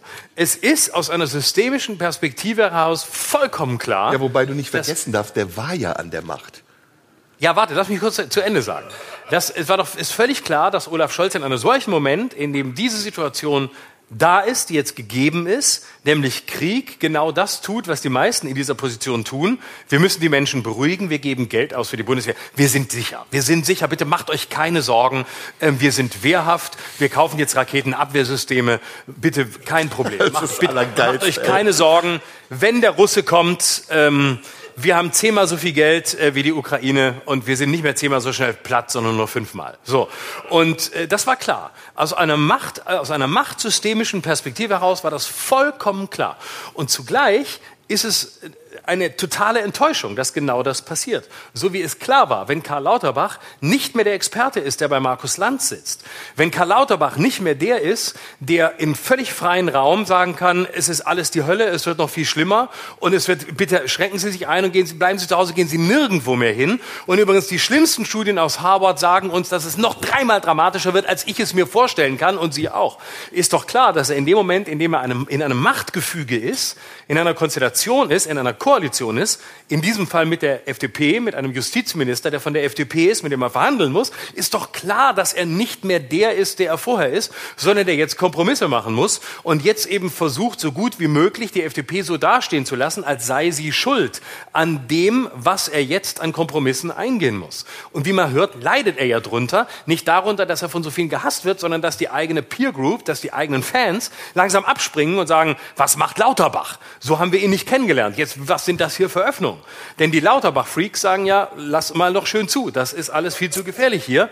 Das können wir jetzt nicht machen. So. Das heißt, auf der einen Seite sehe ich deine Enttäuschung und äh, teile deine Auffassung und zugleich sage ich, vielleicht muss man es auch ein Stück weit gelassener sehen und sagen, das ist auch Machtsystematik, dass eben die Dinge in dem Moment, in dem Personen an der Macht sind, anders entschieden werden als in der Phase, in der sie eine andere Position haben oder außerhalb Ich des das nicht Politischen. gelassen. Aber abgesehen davon, äh, lass uns auf die Zeit scheißen. Ich muss keine Pause machen, lass uns reden. Es macht gerade Spaß und wenn die Leute nicht aufs Klo müssen, reden wir so lange, wie wir Bock haben, oder? Ja, wir reden einfach durch. Ja. Und, ähm, ne, mich, mich, mich, ähm, mich treibt das sehr um und mich ärgert das auch. Und ich erkläre dir jetzt auch warum. Wir leben in einer der sensibelsten Phase der Weltgeschichte, die wir in den letzten 50 Jahren oder sagen wir in den letzten 30 Jahren erlebt haben mit Ende des Kalten Krieges. Unvorstellbar. Dass wir jemals wieder in diese Situation kommen würden, befürchten zu müssen, dass jemand Atomwaffen abschießt, das hätte ich mir nicht in meinen schlimmsten Träumen nicht äh, träumen lassen. Und ähm, dass zeitgleich zu dieser globalen Krise, die an ganz vielen Ecken unberechenbar ist, eine Bundesregierung an der Macht ist, die vollkommen überfordert zu sein scheint, weil sie auch geschwächt ist durch die zwei Jahre, in der ja ein großer Teil dieser Bundesregierung auch Regierung war. Das ist eine, ein sehr misslicher Zufall, der mich, ähm, der mir Angst macht und der in mir sehr viele Fragen aufwirft und der mich nicht pessimistisch sein lässt. Ich bin überhaupt nicht pessimistisch, ich neige eher zu übertriebenem Optimismus. Aber der mir die Frage stellt, für mich persönlich, was denke ich darüber? Wie positioniere ich mich? Wie kann ich mich in irgendeiner Form einbringen, um konstruktiv an dieser Entwicklung teilzunehmen oder zumindest zu zeigen, was ich über diese Entwicklung denke. Wir beide sind öffentliche Personen. Wir haben ein großes Forum. Wir senden einmal pro Woche einen Podcast, den mittlerweile fast über 100.000 Menschen hören. Wir bekommen sehr viel Post von Menschen, die uns genau zuhören, die das bewegt, was wir sagen. Also haben wir auch eine gewisse Macht und eine gewisse Verantwortung. Etwas zu sagen, was nicht nur oberflächlich ist, was nicht nur zur Belustigung der Menschen beiträgt, auch das. Das ist vielleicht das Schöne, dass wir beide das so gerne machen, dass wir auch die Genres wechseln und springen. Aber wir haben auch eine Verantwortung, die darin liegt, dass wir uns und das, was wir denken, politisch repräsentieren müssen. Und zwar selbstbewusst und unabhängig von unseren Auftraggebern, die uns dankenswerterweise die Möglichkeit geben, so weit zu gehen, wie sie es mit uns können. Und das ist sehr weit, das muss man dazu sagen. Trotz aller Ironie, die wir manchmal haben und Radio 1 und RBB, nein, es gibt keinen anderen Sender, mit dem ich bisher zusammengearbeitet habe und schon gar nicht der WDR, ja, der das ertragen Wie hast du den WDR nochmal bezeichnet? als Keimzelle des Faschismus, was ich laut Gerichtsurteil auch hier sagen darf. Wunderbar. Das war der andere Teil, den du nicht sagen Der darfst. andere Teil, den ich nicht sagen darf, ist das Muschi-Wort, was mit F anfängt. Aber das Schöne in dem Prozess war, mir wurde verboten, das Wort zu sagen in einer Anklageschrift, die 30 Seiten lang ging und in der das Wort F, ich glaube, 80 Mal vorkam. Wo ich gedacht habe, okay, Ziel erreicht. Das sind die systemischen Zwänge. Ja. Ich will aber diesen, diesen kleinen Absatz noch zu Ende bringen, ohne, ohne die Zuschauer zu langweilen. Ich glaube, dass sich im Moment ganz viele unterschiedliche Dinge entscheiden. Also nicht nur die Frage rechts oder links, nicht nur die Frage, in welchem Wertesystem wollen wir leben, wie ordnen wir uns ein in diesem System, wo stehen wir und wie halten wir durch mit dem, wozu wir stehen, ähm, sondern auch, wie reagieren wir auf die Dinge und auf die Umstände, die uns beeinflussen? Wie reagieren wir auf die Entwicklungen, die eine ganz starke Energie haben können und uns manchmal in Richtungen treiben, in die wir gar nicht getrieben werden wollen? Weil ganz oft mit Angst operiert wird, weil ganz oft mit Druck operiert wird. Ich nur das Stichwort Cancel Culture, eine, eine Unart der letzten fünf Jahre, äh, die darin besteht, dass man Menschen oder Künstler, die eine unliebsame Meinung hat, einfach ausradieren will, einfach aus dem Geschehen ziehen will und das nicht nur auf eine faire, argumentative Art und Weise macht, sondern indem man denunziert, indem man zum Arbeitgeber geht und sagt, habt ihr eigentlich schon gehört, was euer Künstler sagt? Ist eine Unart, die sich etabliert hat, die funktioniert in vielen Fällen, aber hoffentlich nicht bei uns und die man nicht dulden muss. Schon gar nicht als Künstler. Denn als Künstler hat man frei zu sein.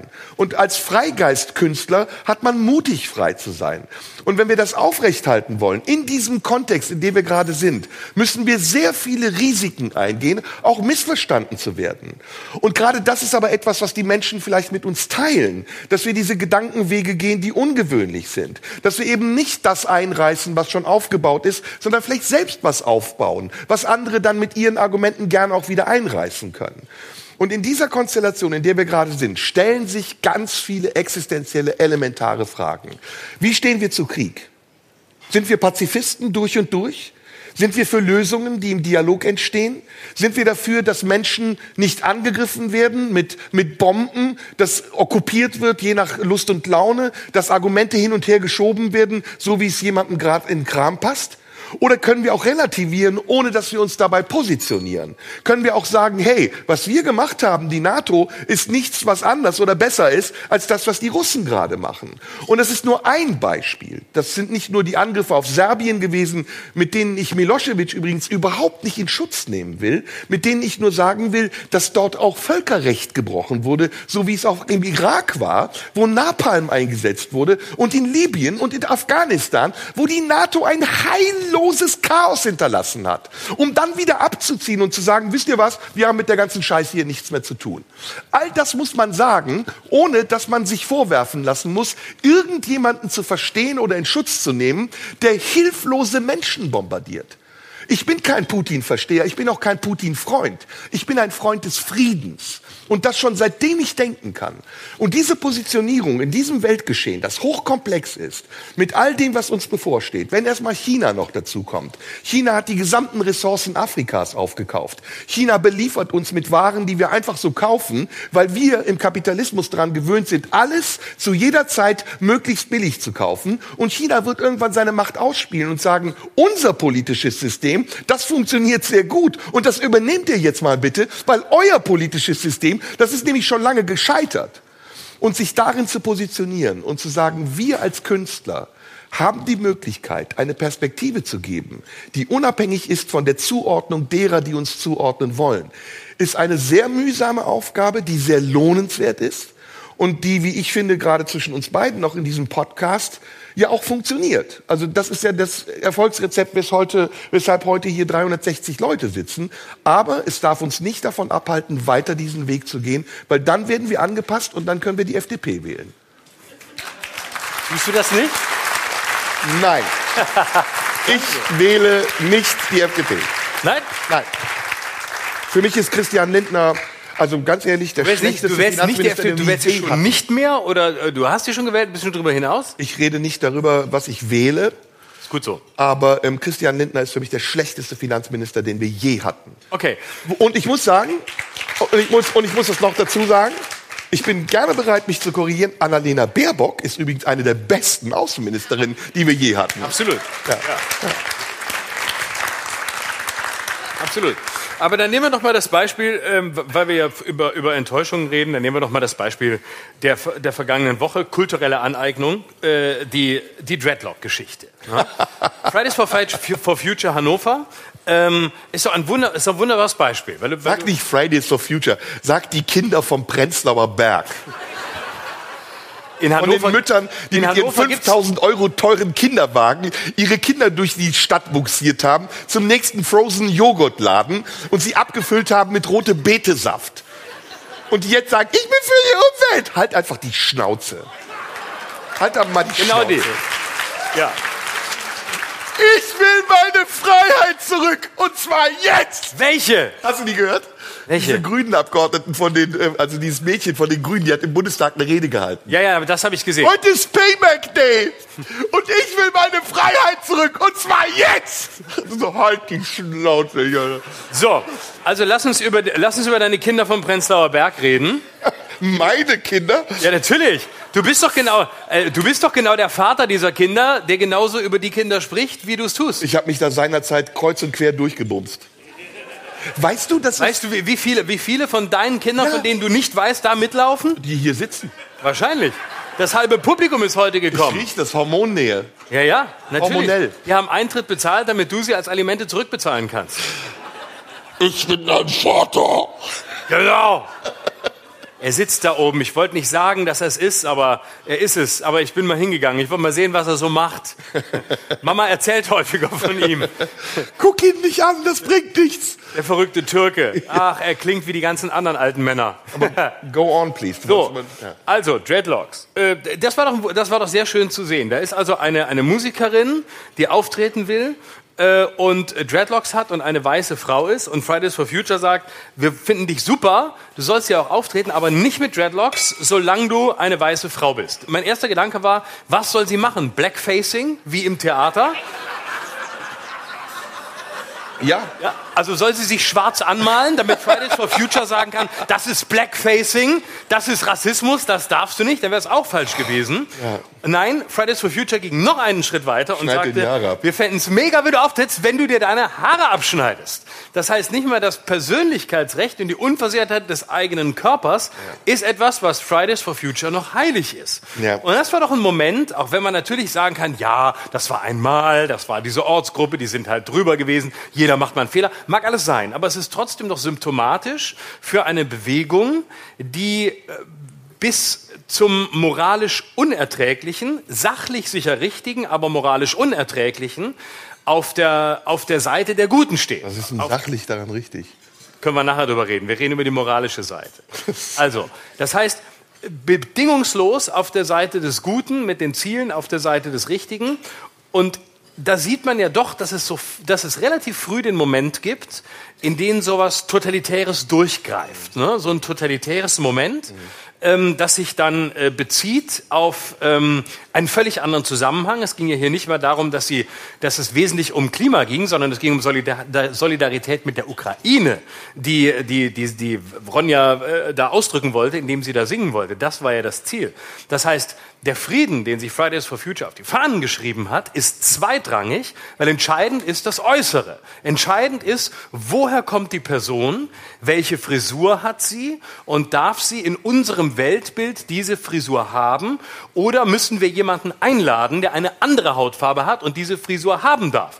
Muss diese Person, wenn wir sie einladen, dann noch solidarisch sein mit der Ukraine oder dürfte sie dann Putin-Versteherin sein, aber trotzdem singen, weil sie die richtige Hautfarbe mit der richtigen Frisur hat? Das ist ja die nächste Frage. So. Das heißt, wir kommen sozusagen im Namen der Toleranz und im Namen ähm, des Guten schnell an ziemlich problematische Grenzen, nämlich an die Grenze dessen, wie weit glauben wir, Menschen verändern, äh, vielleicht manipulieren zu können im Namen unserer Sache. Und es führt eben am Ende äh, zu, zu, zu nicht der Gleichheit, die sie eigentlich für sich beanspruchen zu haben, sondern es führt in ein ziemlich rückwärtsgewandtes, separatistisches äh, Weltbild, das für Segregation sorgt, das nämlich genau das tut, was diese Leute sonst immer schreiend ablehnen, nämlich Menschen zu bewerten nach Hautfarbe, nach Frisur, nach Aussehen äh, und nach dem, ob sie etwas dürfen oder angeblich nicht dürfen. Und das ist doch das eigentlich Problematische. Und das ist der Moment meiner Enttäuschung, nämlich dass diejenigen, von denen man sagen würde, na ja, irgendwie kann man sich so damit identifizieren und irgendwie gibt es vielleicht eine Grundsympathie für das, was die wollen und für das, was, wofür sie stehen und was ihre Themen sind, was ihre Ziele sind. Da kann ich über weite Strecken mitgehen und dann sehe ich, es kippt in einem relativ frühen Stadium in so ein totalitäres Moment und in einem Moment, von dem ich sage, das ist das rückwärtsgewandteste, was man tun kann, Menschen anhand ihrer Äußerlichkeiten zu bewerten und überhaupt nicht mehr zu sehen, was eigentlich ihr Ziel ist. Und das auf dieser Seite. Und das, das ist der Moment, wo ich dann, wo ich dann auf, auf, auf diese Gruppe oder auf solche Leute, auf Leute, die sich im weitesten Sinne selbst im linken oder grünen Spektrum ansiedeln, noch viel wütender bin als auf jeden AfD-Honk, weil den AfD-Wichsern traue ich einfach per se nichts zu. Da weiß ich, ihr müsst Arschlöcher sein, sonst werdet ihr nicht AfD-Anhänger. Wenn ihr Rechtsextremisten seid, seid ihr definitiv geistig beschränkt, sonst werdet ihr es nicht. Da erwarte ich nicht viel. Da muss man draufhauen, das muss man kritisieren, aber man erwartet nichts. Und bei diesen Leuten, da erwarte ich einfach was ganz anderes.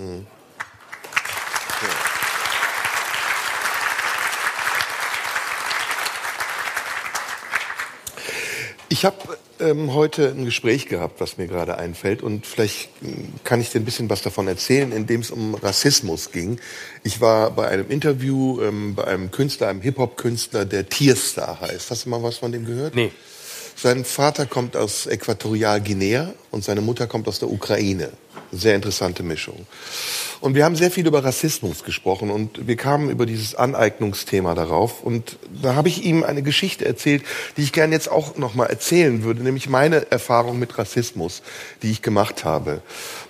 Ich würde, wenn man mich fragt, sagen, ich habe in Deutschland kaum Rassismus erlebt. Als Kind migrantischer Eltern ähm, ist mir das selten passiert. Und wenn es passiert ist, dann hatte es eine sehr stereotype Form. In Diskussionen, dass mir jemand mal sagt, geh doch dahin, wo du hergekommen bist. Oder kümmere dich um deine eigenen Angelegenheiten. Dann habe ich gemerkt, okay, offensichtlich scheine ich etwas an mir zu haben, was anders ist als das, äh, was die anderen Menschen um mich herum haben.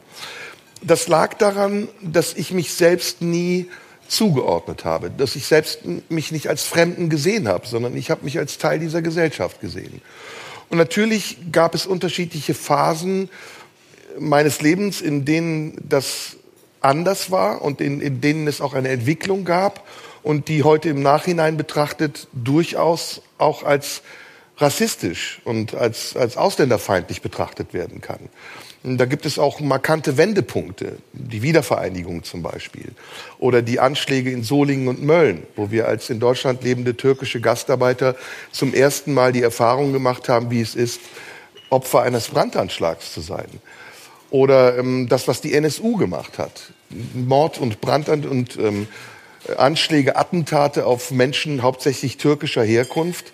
Und dann eine Gesellschaft, die sagt, das sind Clans, das sind Fäden, das tragen die unter sich aus, damit haben wir nichts zu tun, um dann sich herausstellen zu lassen, dass es organisierte Kriminalität von Nazis gegen in Deutschland lebende ausländische, insbesondere türkische Menschen war. Das sind Wendepunkte gewesen, an denen sich meine Auffassung von dem, was ich zu Anfang gesagt habe, nämlich, dass es in diesem Land eigentlich keinen Rassismus gibt, marginal geändert hat. In meiner Kindheit war das anders. Da habe ich das nicht wahrgenommen. Mein erster Schultag das war in den 70er Jahren, lief sehr unglücklich. Ich bin mit meinem Ranzen zur Schule und so wie alle anderen Kinder haben wir uns sehr darauf gefreut, eingeschult zu werden. Das ist ja ein sehr besonderer Tag. Und dann kam der Lehrer und hat gesagt, du, du, du, du, du, du, ihr kommt in die Klasse 1a und ihr kommt in die Klasse 1b und ihr 1c und ihr drei, ihr kriegt eine eigene Klasse. Und wir drei waren die drei mit den schwarzen Haaren. Und es war klar, wir wurden ausgesondert, weil es irgendeinen Grund offensichtlich gab, den wir nicht nachvollziehen konnten. Und mein Vater, der ein sehr impulsiver Mann ist, hat sich darüber sehr geärgert, weil in unserer Familie immer die Auffassung galt, wir wollen in Deutschland als Deutsche leben. Wir wollen als Menschen mit einer türkischen Herkunft unsere eigene Herkunft nicht verleugnen aber wir wollen Teil der deutschen Gesellschaft sein. Und deswegen ist er zu diesem Schuldirektor gegangen und hat gesagt, mein Sohn geht auf diese Schule. Und wenn nicht, dann geht er auf eine andere Schule, aber geht nicht in eine eigene Klasse. Und das war der Anfang dieser Geschichte, in der viel über Integration gesprochen wurde und vieles, was heute gesagt wird, Menschen nicht bewusst ist. Nämlich, dass diese Integration, dieses hehre Wort am Anfang damit schiefgegangen ist, dass gerade die deutsche Mehrheitsgesellschaft uns eigene Räume zugewiesen hat, weil sie uns separieren wollte. Ghettos, in denen wir wohnen sollten. Wenn ich zum Wohnungsamt gegangen bin mit meinen Eltern, dann erinnere ich mich gut an die Sätze, wir haben da ein Viertel in Neuss, das heißt Weghofen, da können Sie mit Ihnen und euren Leuten, könnt ihr da unter euch sein. Könnt ihr eure Sprache sprechen, eure Religion ausüben und dann habt ihr mit uns nichts zu tun während an der Wand im Ausländeramt ein Zettel auf Türkisch hing, ja, in türkischer Sprache, bitte nicht anlehnen. Also all das waren die Erfahrungen, die ich gemacht habe als Kind, die ausgereicht hätten, um zu sagen, ich fühle mich in diesem Land diskriminiert.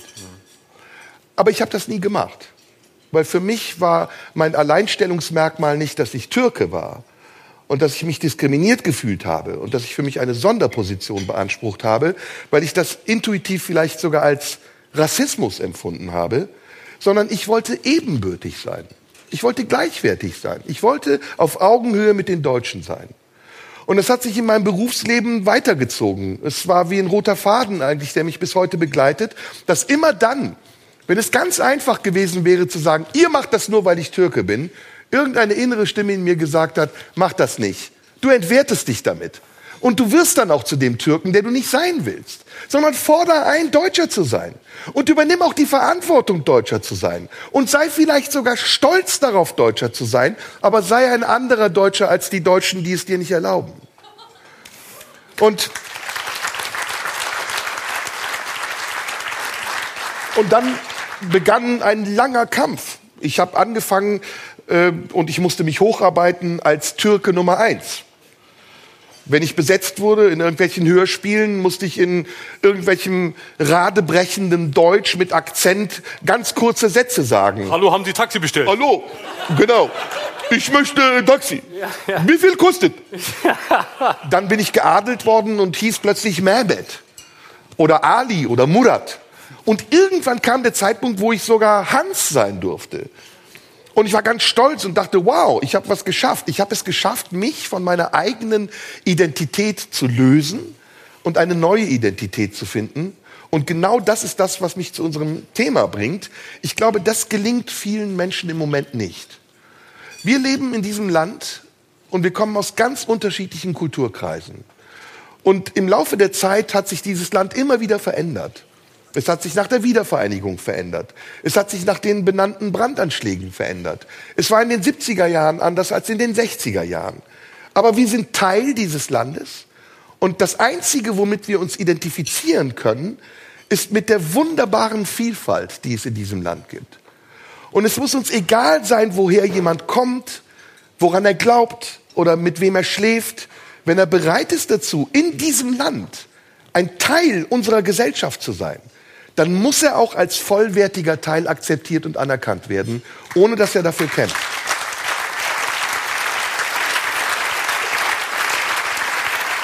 Und, und das ist beide, das ist beidseitig. Also ich, sowohl derjenige, der beharrt auf die Position, die ich eben beschrieben habe, das geschieht mir alles nur, weil ich habe eine andere Hautfarbe, ich habe einen anderen Namen, ich komme woanders her, als auch der, der sagt, du hast es verdient, weil du hast eine andere Hautfarbe, du hast einen anderen Namen, du kommst woanders her. Sowohl der als auch der haben nicht das Recht zu bestimmen, wie wir in diesem Land zusammenleben wollen. Ich will in diesem Land mit Menschen zusammenleben, die mich respektieren und die ich respektiere die tolerant sind und zu denen ich auch tolerant sein kann. Und das ist so einfach. Das ist so simpel und ich verstehe es nicht, warum wir uns immer wieder in diesen Debatten um Identität verfangen, weil ich glaube, dass niemand von uns per se irgendjemand anderem etwas Schlechtes will. Ich, ich glaube das nicht. Es sind, es sind, letzter Satz und dann bitte können wir auch gerne in die Pause gehen, falls Leute aufs Klo müssen. Es, es tut, äh, mir tut es ein bisschen leid, wir foltern die Leute gerade. Ja, das ist aber doch unsere Aufgabe, deswegen sind wir doch hier. aber letzter Deswegen Satz, sind die doch gekommen. und vielleicht ist das, worüber wir nach der Pause weitersprechen können. Es ist eben auch ein Fluch der Vielfalt der Medien und der Fluch der Anonymität, die wir in den Medien ausleben können, wie in einem Darkroom, in dem wir uns gegenseitig das keine Ahnung, da wollen wir jetzt Was- nicht was- drauf was eingehen. Sind wir schon am Ende der Sendung, wo das Dazu zensierte gleich nach der Pause mehr, meine Damen und Herren. Was Gut. machen wir im Darkroom? Das ist gut. So, machen wir Pause. Ja. Ich meine, die Pause bringt nichts mehr. Das müssen wir jetzt für die, für die äh, Hörer und Hörerinnen zu Hause sagen. Es wurde jetzt, als wir gesagt haben, wir machen keine Pause, sind hier gefühlt 300 Servicekräfte, also mehr als Wir können Zuschauer da durchmachen. losgelaufen Wir können noch durchmachen. und haben, und haben Essen verteilt. Insofern können wir eigentlich auch die Pause bleiben lassen, weil... Wer will denn eine Pause? Dann gehen Sie alleine in die Pause, dann machen wir die wichtigen Teile, während Sie am Klo sind. Genau. Wer pinkeln geht, geht pinkeln. Wir sprechen gegen den Mittelstrahl unserer inkontinenten Zuschauer an. Ja. Das muss man sich mal vorstellen. Land der Dichter und Denker wird zum Land der Pisser und Kacker. Ja. Und das waren wir eigentlich immer. Es war immer ein Gerücht, dass wir das Land der Dichter und Denker sind. Im Grunde wollten wir immer nur saufen und pissen. Ja. Das sage ich als Komm, wir, machen eine, wir machen eine Viertelstunde Pause, dann darf die Dame auch aufs Klo und dann kommen Ja, wir wieder. Viertelstunde sind wir wieder da. So, bis gleich. Jetzt Bis gleich. gehen. Dankeschön.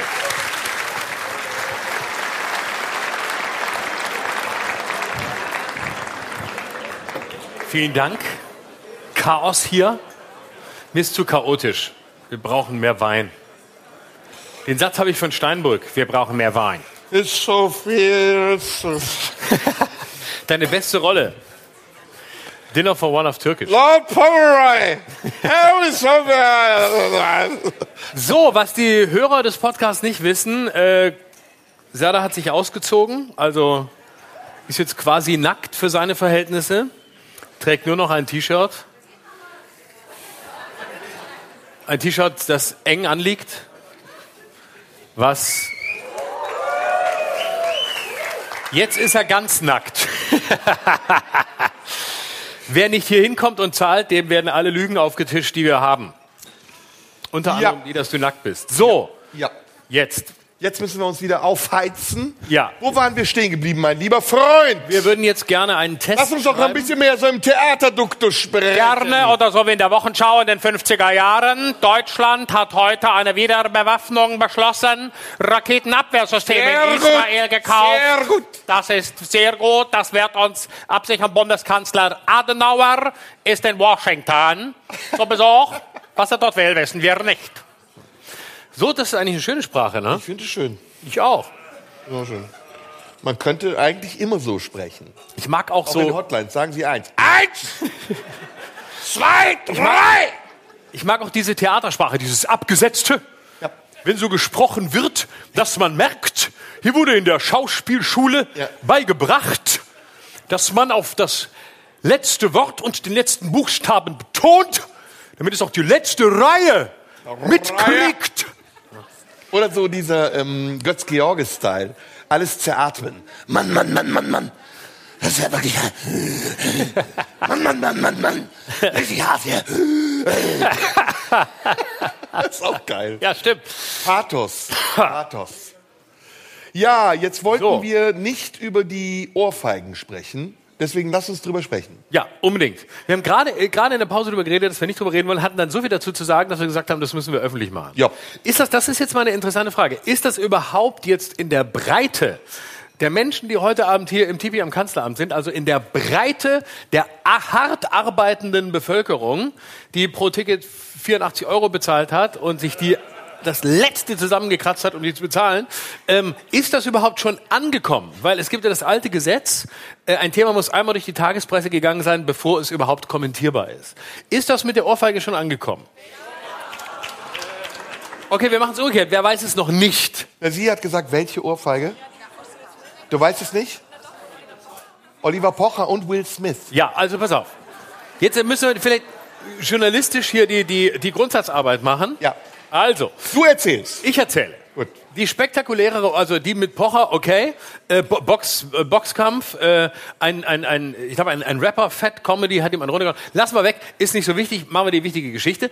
In, während der Oscar... Ja, ist schon wichtig. Ja, kommt danach, aber nachrangig, wie wir Banker sagen, die im Kreditwesen arbeiten. Nachrangig finanziert. So, also, ähm, fangen wir mit dem ersten Rang an, dem wertvolleren Objekt. Und zwar, also äh, Oscar-Verleihung letzte Nacht. Ähm, Chris Rock hat moderiert und machte einen, äh, sagen wir mal, relativ schlechten Witz auf Kosten der Frisur ähm, von Will Smiths Frau, die eine Glatze trägt. Und zwar, weil sie eine Autoimmunkrankheit hat, ähm, die dafür sorgt, dass sie Haarausfall hat. So. Und dann machte also Will, äh, ähm, Chris Rock einen, einen Witz, dass er sich auf äh, Kristall machte einen Witz. Nein, Chris Rock machte einen Witz, ähm, dass er sich auf eine, eine neue Staffel äh, einer Serie freue, in der Demi Moore, eine Frau, spielt eine, eine, eine Soldatin, spielt, die auch eine Glatze hat. Schlechter Witz muss man jetzt nicht groß erklären. Auf jeden Fall ein Witz auf Kosten der Frau von Will Smith und letztlich natürlich auch auf Kosten ihrer, äh, ihrer Krankheit, weil sie eine Glatze hatte. So, und dann lief Will Smith, wirklich, man muss sagen, äh, seelenruhig fast schon, ne, auf diese Bühne, lief Chris Rock entgegen und hat ihm einfach eine runtergehauen und ist wieder gegangen. Und im ersten Moment, als ich das sah, muss ich sagen, es war so unfassbar schlecht gespielt, dass ich dachte, es ist einfach ganz schlechter Hollywood-Stil. Und ich dachte, wenn Schauspieler äh, sich eine runterhauen, ohne dass der Regisseur gezeigt hat, wie man es richtig macht, sollten sie es bleiben lassen.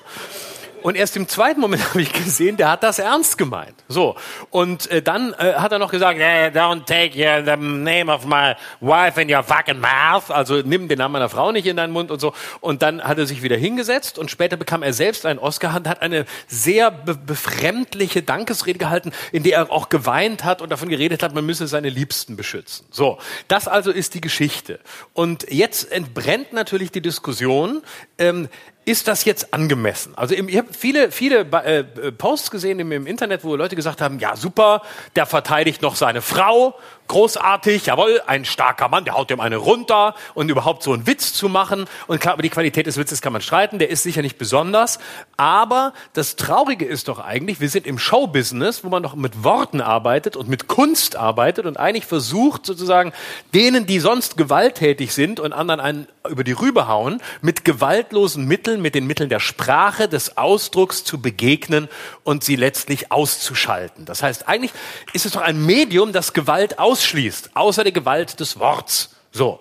Und trotzdem macht er das und es gibt sehr viel Zustimmung. Und dann dachte ich, das ist vielleicht auch ein bisschen der Zeitgeist. So wie viele Pazifisten jetzt zu Bellizisten werden und sagen, Gar nicht so schlecht, so ein Krieg. Gar nicht so schlecht. Die NATO muss härter durchgreifen. Jawohl, Flugverbotszone, macht den Putin platt. Hau drauf, gibt's ja einiges. So sagt man, jawohl, da soll der Will Smith mal die Ehre seiner Frau soll er retten. Ne? Und es ist so ein bisschen so eine Situation, wo du wirklich denkst, wenn du sowas, wenn du sowas parodistisch machen würdest, ne? Hey, hast du was, hast du meine Frau beleidigt? Ich schlag dich. Hast du meine Frau beleidigt?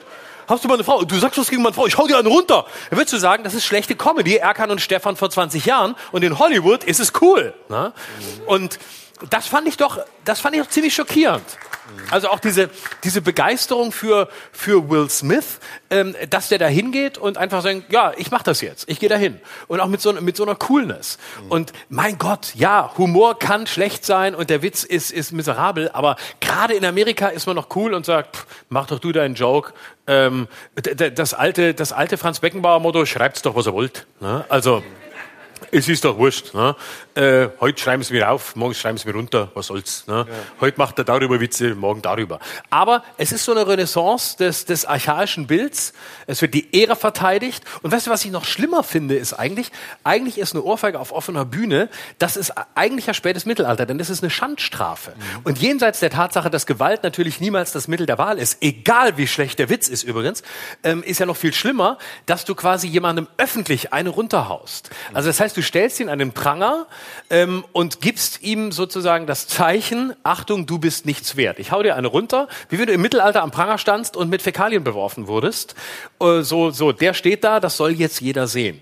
Und das finde ich, finde ich insgesamt im Zeitgeist noch viel widerlicher und noch viel unangenehmer, dass man es, dass man es wieder cool findet und für, für salonfähig hält, wie, wie in der Schule früher, der stellt sich jetzt mal in die Ecke. Der steht in der Ecke und alle können ihn angucken. Mhm. Da steht er jetzt. Und das finde ich doch äh, Ausdruck eines zivilisatorisch ziemlich unschönen Rückschritts, der nicht gerade darauf hindeutet, dass wir in einer besonders liberalen Zeit leben. Denn es gibt den, den spannenden Ansatz, der nicht von mir ist, deswegen ist er so gut, ähm, dass eine, eine Gesellschaft und ihre Liberalität sich daran bemessen lässt, inwieweit sie ähm, in der Lage ist, moralische Strafen außer Acht zu lassen. Also das Recht über die Moral zu stellen. Mhm. Und das ist genau der, letztlich zeigt sich in diesem, in diesem Ohrfeigen-Moralismus, ich habe Recht, der hat, der hat einen Witz über meine Frau gemacht, er zeigt sich eigentlich die, der gleiche Moralismus, der sich auch bei Fridays for Future mit den Dreadlocks zeigt. Mhm. Nämlich, ähm, du gehörst nicht dazu, ähm, also tschüss, du hast einen schlechten Witz erzählt, du hast die falsche Frisur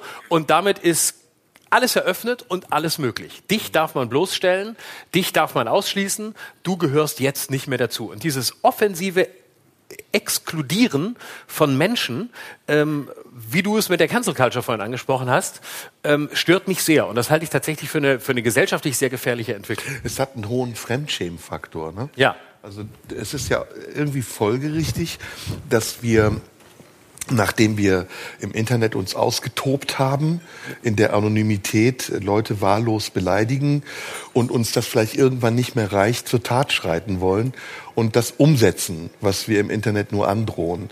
Aber es ist letztendlich ähm, ein Beweis dafür, dass wir alle total überfordert zu sein scheinen. Dass wir eine Gesellschaft sind, die mit den Möglichkeiten, die sie hat, nicht umzugehen weiß. Und dass wir lernen müssen, nicht nur uns selbst zu regulieren, das ist, glaube ich, ein sehr, sehr großes Problem, sondern dass wir auch wieder lernen müssen, die Auswirkungen unserer Taten und unserer Aussagen einzuschätzen. Und da bin ich in beiden Fällen, also sowohl Pocher als auch Will Smith, ähm, der Meinung, dass beide hätten es wissen müssen. Also Oliver, den ich übrigens sehr gut kenne und den ich auch als Mensch sehr schätze, hat den Hang dazu, sehr schnell irgendetwas zu sagen und auch sich dessen bewusst zu sein, dass das in einer großen Öffentlichkeit eine Wirkung hat. Und er ist sich da ausgeliefert und ich finde das oft nicht nachvollziehbar, was aber meinen privaten Bezug zu ihm nicht ändert. Also ich kann das trennen und ich weiß, dass er eine öffentliche Figur ist, die auch eine Rolle hat, die sie immer wieder versucht zu erfüllen. Dennoch handelt er deswegen nicht klug. Wenn er das macht, was er macht, nämlich dass er Menschen die sich übrigens bewusst in die Öffentlichkeit begeben und damit rechnen müssen, dass das, was sie tun, auch kommentiert wird, in einer Art der subtilen Herabsetzung kommentiert, dann kann er am Ende daran scheitern, dass denen die intellektuelle Kapazität fehlt, ihm auf derselben Ebene zu begegnen, sondern sie wechseln die Ebene einfach und hauen ihm eine. Und, und der Typ, der das gemacht hat, der übrigens Omar heißt und aus dem Libanon kommt, das hat ja eine Geschichte, das wollte ich noch erklären, ist ein guter Kumpel von Samra, der ist wiederum ein Rapper und er war mit dem Vorwurf konfrontiert, jemanden vergewaltigt zu haben. Es hat sich dann erwiesen, dass der Vorwurf unberechtigt war oder es war jedenfalls in der Schwebe und Oliver hat das kommentiert und hat es so kommentiert, dass er davon ausging, dass der Vorwurf aber berechtigt war. Und das hat diesen Menschen offensichtlich so erregt und so überfordert, dass er dann auf dieselbe Art und Weise eigentlich wie das, was er anprangert, darauf reagiert hat. Denn das, was er tut, in dem Moment ist nicht besser. Das ist ein Ausdruck von Machtlosigkeit. Und jetzt müssen wir überlegen, wie gehen wir damit um? Also was ist unser Maßstab dafür zu sagen, was ist richtig und nicht? Gibt es eine moralische Grenze, äh, die man vielleicht sogar überschreiten kann, ab der nur noch das Gesetz des Stärkeren gilt? Äh, und das wäre Lynchjustiz übrigens. Das würde heißen, wenn das, was du mir sagst, äh, nicht passt, dann hau ich dir eine. Und wenn es mir noch nicht mal so passt, dass ich dir dafür nur eine haue, dann bringe ich dich im Zweifelsfall um. Ja, also das wäre dann die Steigerung dessen und das wäre der wilde Westen. Dann könnten wir sofort anfangen, alle Gesetze, die wir haben, abzuschaffen und alle Instanzen, die darüber entscheiden, was gerecht ist oder nicht, hätten keine Macht mehr. Wir leben aber in einem Rechtsstaat. Das heißt, es gibt Gesetze und das, was dieser Mensch da gemacht hat, ist vorsätzliche Körperverletzung. Und egal, ob Oliver Pocher ein Arschloch ist, ob Leute ihn nicht mögen, ob er Dinge tut, die einem nicht gefallen, das, was der andere in dem Moment macht, ist nicht die adäquate Reaktion darauf, sondern er kann zu einem Anwalt gehen und sagen, bitte vertreten Sie mich, ich fühle mich von dem verleumdet oder das ist üble Nachrede und ich möchte, dass er eine Strafe dafür zahlt. Oder er kann sich mit ihm in irgendeinem Forum im Internet treffen und sagen, du kleiner Stricher, du hast selbst eine Familie mit zwei Kindern und das nächste Mal bumse ich deine Frau. Kann er auch sagen. Ja? Es gibt also mehrere Möglichkeiten,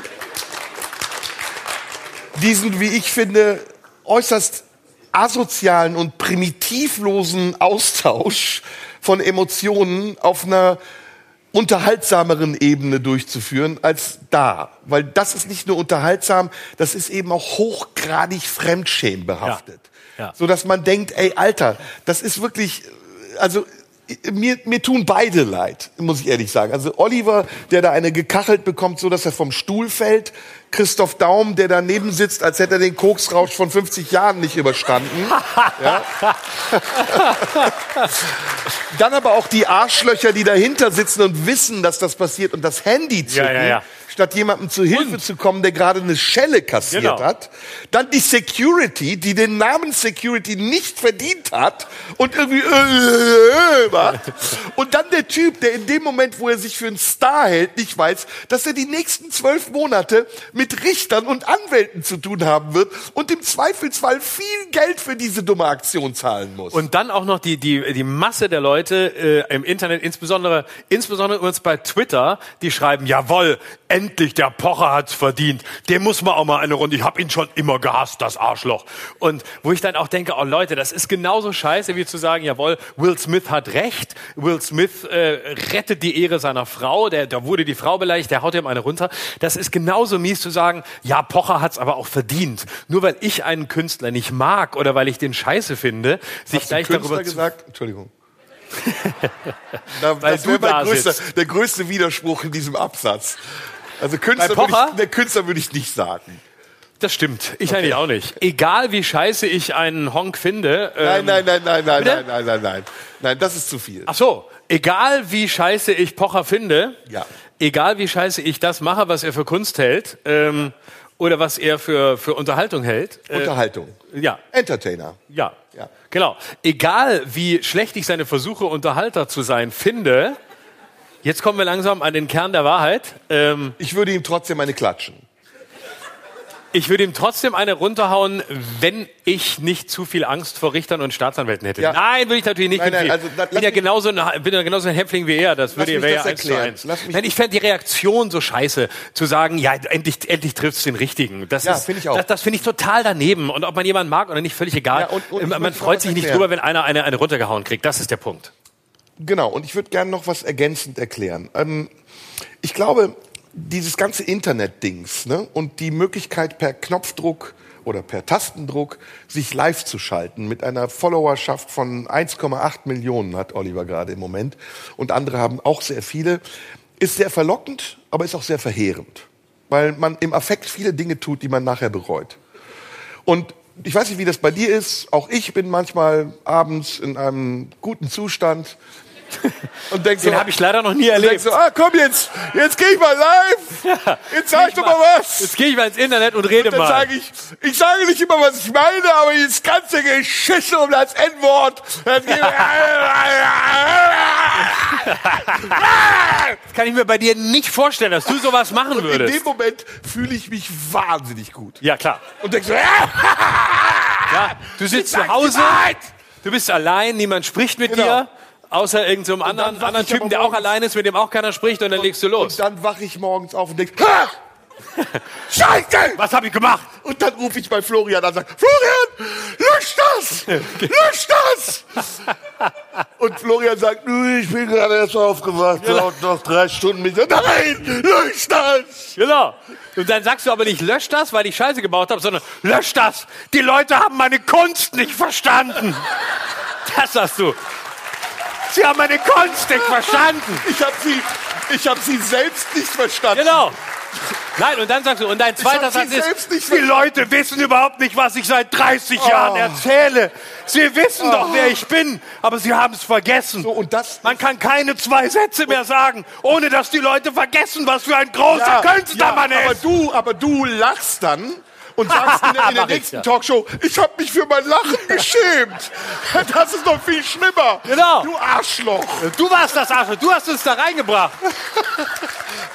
Du sitzt dann in jeder dritten Talkshow und sagst, ich war mir dessen nicht bewusst, wie mir die Leute da diskriminiert Man haben. versteht mich nicht. Ich bin seit 30 Jahren der größte Künstler in Deutschland. Ich habe vor Nazis gespielt. Und wenn ich einmal Fotze sage, kriegst du in die Ohren gehauen. Undankbares Moment. Aber dann, trotz dieses Herrenanspruchs, mit Mario Barth bei sieben Tage, sieben Köpfe sitzen. Ja. Das ist das aller, Allerschlimmste. Weißt du? Weißt du warum? Der sagt nicht Fotze, der denkt das nur. Das ist der Unterschied zu dir, mein Freund. Weißt du? Also lass mich das zu Ende bringen. Ähm, und lass mich unsere Karriere zu Ende bringen. Sag's doch noch mal, Nee, dass du also- der, dass der größte Künstler bist, der nie verstanden wurde. Nein, nein, das habe ich nie gesagt. Das legst du mir in den Mund. Ich habe es wirklich 50 Mal gehört in den 80 Telefonaten, die wir in diesen Tagen telegrafiert Stimmt doch überhaupt nicht. Was mache ich seit Jahren?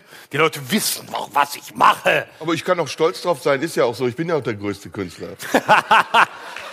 Hast du schon mal von. Nazis gelesen?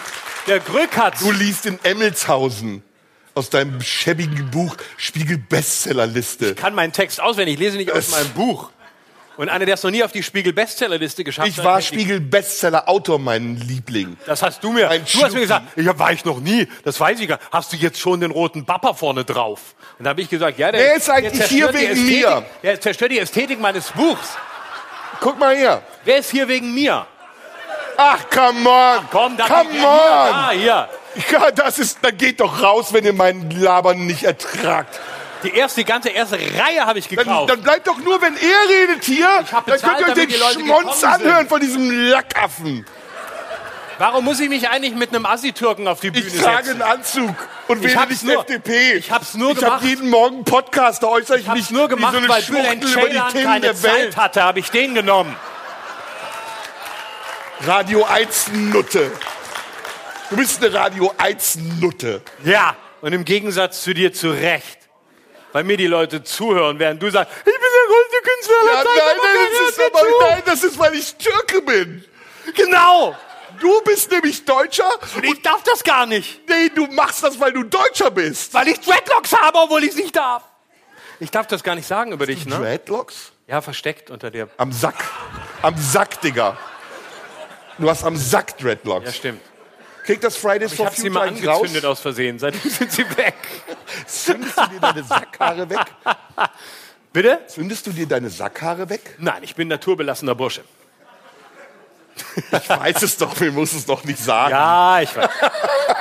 Nach der Show, wenn wir ein bisschen kuscheln, dann... So, das wollten jetzt zurück zum Bitte. Thema. Wo waren wir stehen geblieben? Ich glaube, dass diese Verlockung, dass Der man dann größte eben in so Künstler einem Zustand, nee, dass man so wie wir jetzt in diesem Zustand der überbordenden Freude und Euphorie, Dass wir uns sehen. dass die manchmal sehr unberechenbar ist und dass man dann Dinge tut, die man am nächsten Morgen bereut. Und ich glaube, und Haben wir heute schon was getan, was wir morgen bereuen werden? Ja, dass du mich unterbrochen hast, wirst du morgen bereuen. Das, das, das weißt du jetzt noch Ich glaube, nicht. du wirst bereuen, dass ich entscheide, was rausgeschnitten wird, weil mein Draht zu Radio 1 enger ist. ich weiß, deiner. dein Arsch ist Du bist größer. geduldet, ich bin geliebt. Ich weiß, dein Arschloch ist geweitet von vielen Redakteuren, die da schon drin waren. Nein. Und mir. Nein, und das ist mir. nicht wahr. Das ist nicht wahr. Ich lasse nur Robert Skopin rein. Robert Skopin hat auch einen ausreichend großen Schwanz, muss ich sagen, weil ich habe ihn schon im Mund gehabt. Ich woanders. Oh, jetzt driften wir ab. Oh, oh, oh, oh. Uiuiuiui, wo das waren wir ist die Phase, in der die Redakteure anfangen zu schwitzen. Oh, was machen wir da? Gut, dass wir nicht live sind. Livecam heute, Hey, Robert, Radio 1, ist Schröder das so- und. Ist Komm, das wir okay blasen für dich, ein. wenn, wenn Serda davon spricht, wo dein Schwanz schon war? Die Antwort möchte ich lesen.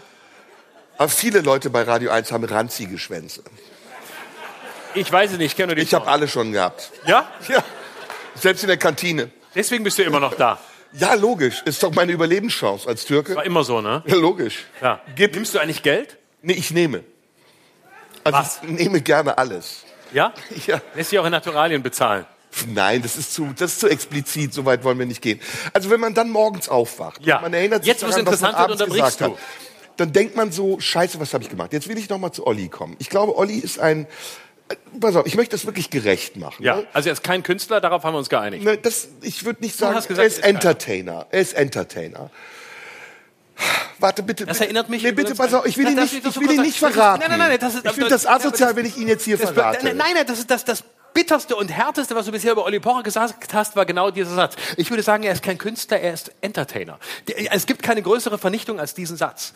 Das heißt, jetzt noch zu sagen, es gibt irgendeine Sympathie, it's over. Es ist aber, ja, aber over. jetzt treib mich nicht in die Richtung. Nein, ich treibe dich nicht in die Richtung, ich sage es aus eigener Erfahrung. Aber jetzt Als halt ich doch mal aus, ich mein will doch noch was sagen. Nein, gleich, ich muss das, ich, nein. bist- du- bist ist jetzt egal, Markus Lanz oder was ich will ist mehr los? sagen, pass auf. Und zwar, als ich mein erstes Programm gemacht habe, Oh nein, das ist jetzt Markus Lanz. war, nein, nur weil ich es so mache. Hör Nein, ich erinnere mich, als ich, mein, als ich mein erstes Programm gemacht habe, hat ein von uns beiden sehr geschätzter Kollege äh, die, die Regie gemacht. Und ich werde nicht sagen, wer weiß, es wer war. es war. Ja? Soll ich, ich sag's nicht, ich parodiere ihn nur. Ne? Mach mal. Ja. Und äh, er sagte am Ende der Zusammenarbeit, die so ein bisschen schwierig auseinanderging, äh, sagte er so einen ähnlichen Satz zu mir, wie du gerade über Pocher. Das war die größte Vernichtung. Er sagte zu mir, Florian, ähm, Florian, ähm, ich sage dir, du wirst deinen Weg machen, äh, wenn auch als Entertainer und nicht als politischer Kabarettist.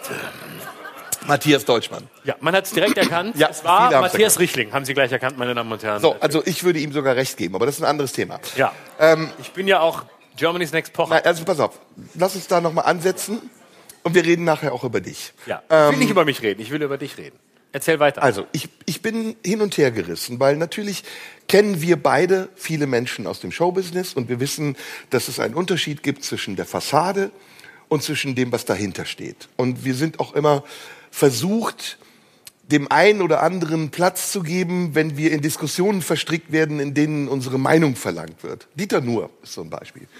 Dieter Nuhr ist ein total sympathischer Kollege, der eigentlich jeglichen Verdachts erhaben ist, irgendein Rechter zu sein, aber er macht sehr kontroverse Dinge. Und über die kann man streiten und die kann man ihm auch sagen. Und er erträgt es auch, wenn man es ihm sagt. Und das Gleiche ist auch mit Oliver Pocher so. Oliver Pocher ist gerne ein Clown und er ist sich dessen bewusst, dass er ein Clown ist. Und er ist, wenn du mich fragst, die adäquate Antwort auf die Verrücktheit dieser ganzen Medien- und Internetwelt. Eigentlich ist das der perfekte Entertainer für die Zeit, in der wir leben. Der teilt aus, der steckt übrigens auch ein. Auf die Art und Weise, wie es jetzt war, finde ich es relativ hinterhältig und feige. Aber es ist durchaus, er ist kritikfähig. Man kann ihn kritisieren. Was nicht heißt, dass ich das, was er tut, gut finde. Ich finde, er geht weit über die Grenze. Er, er, er legt sich mit Leuten an, die ihm hoffnungslos über, unterlegen sind. Und es hat überhaupt keinen Sinn. Also warum macht man sowas? Warum muss man Influencern sagen, die in Dubai sind und sagen, hallo, ich bin hier in Dubai, während wir alle im Lockdown sind, dass es scheiße ist. Kann man machen, ist seine Entscheidung, okay, aber, und jetzt kommt das, was ich meine, er muss damit leben, dass es Konsequenzen hat. Und zwar unberechenbare Konsequenzen, weil wir wissen, die Leute im Internet sind nicht alle intelligent. Und die reagieren auch nicht immer rational und Ich vernünftig. dachte, ich dachte immer, Das dachte ich auch immer, aber das sind nur die Kolumnisten, die bei Spiegel Online schreiben. Der Rest ist Vollhonk. Das ist, äh, ist, ist das so? Ja, ja. Das, das trifft mich sehr, das habe ich nicht. Du dachtest immer, das wäre die, das wäre die Creme de la Creme der erwartet. Intellektuellen schreiben nur die Oberschicht. edlen, hilfreichen und guten. Das war immer mein Eindruck. Nach, nach Mickey Beisenherz kommt nichts mehr. Echt? Das ist alles. Auch bei Facebook? Das ist die, das ist Da habe ich gedacht, da ist sehr, da fand ich es immer sehr nett. Nein, das ist die letzte Instanz, um diesen Begriff einfach nochmal so einzuweben. verstehe ich jetzt nicht. Wobei letzte ist da noch ein Ding, das man interpretieren müsste. Herrschaften. Soll ich es noch erzählen oder war das schon durch? War, Nee, war- mir geht's auch zu lang um so, eine, um so einen Wicht wie Oliver okay, ich, Pocher. ich monologisiere. zu Dafür ist die Zeit zu schade. Ja, ja. So. Aber das zum Beispiel ist auch so ein gefälliger Applaus. So, die Leute mögen ihn nicht. Nee, Pocher, ich hasse. Nee, es ging ihnen einfach zu lang. Sie sind autonom. Wir haben autonomes Publikum, das für sich entscheidet, was gut für es ist. Ja, ja.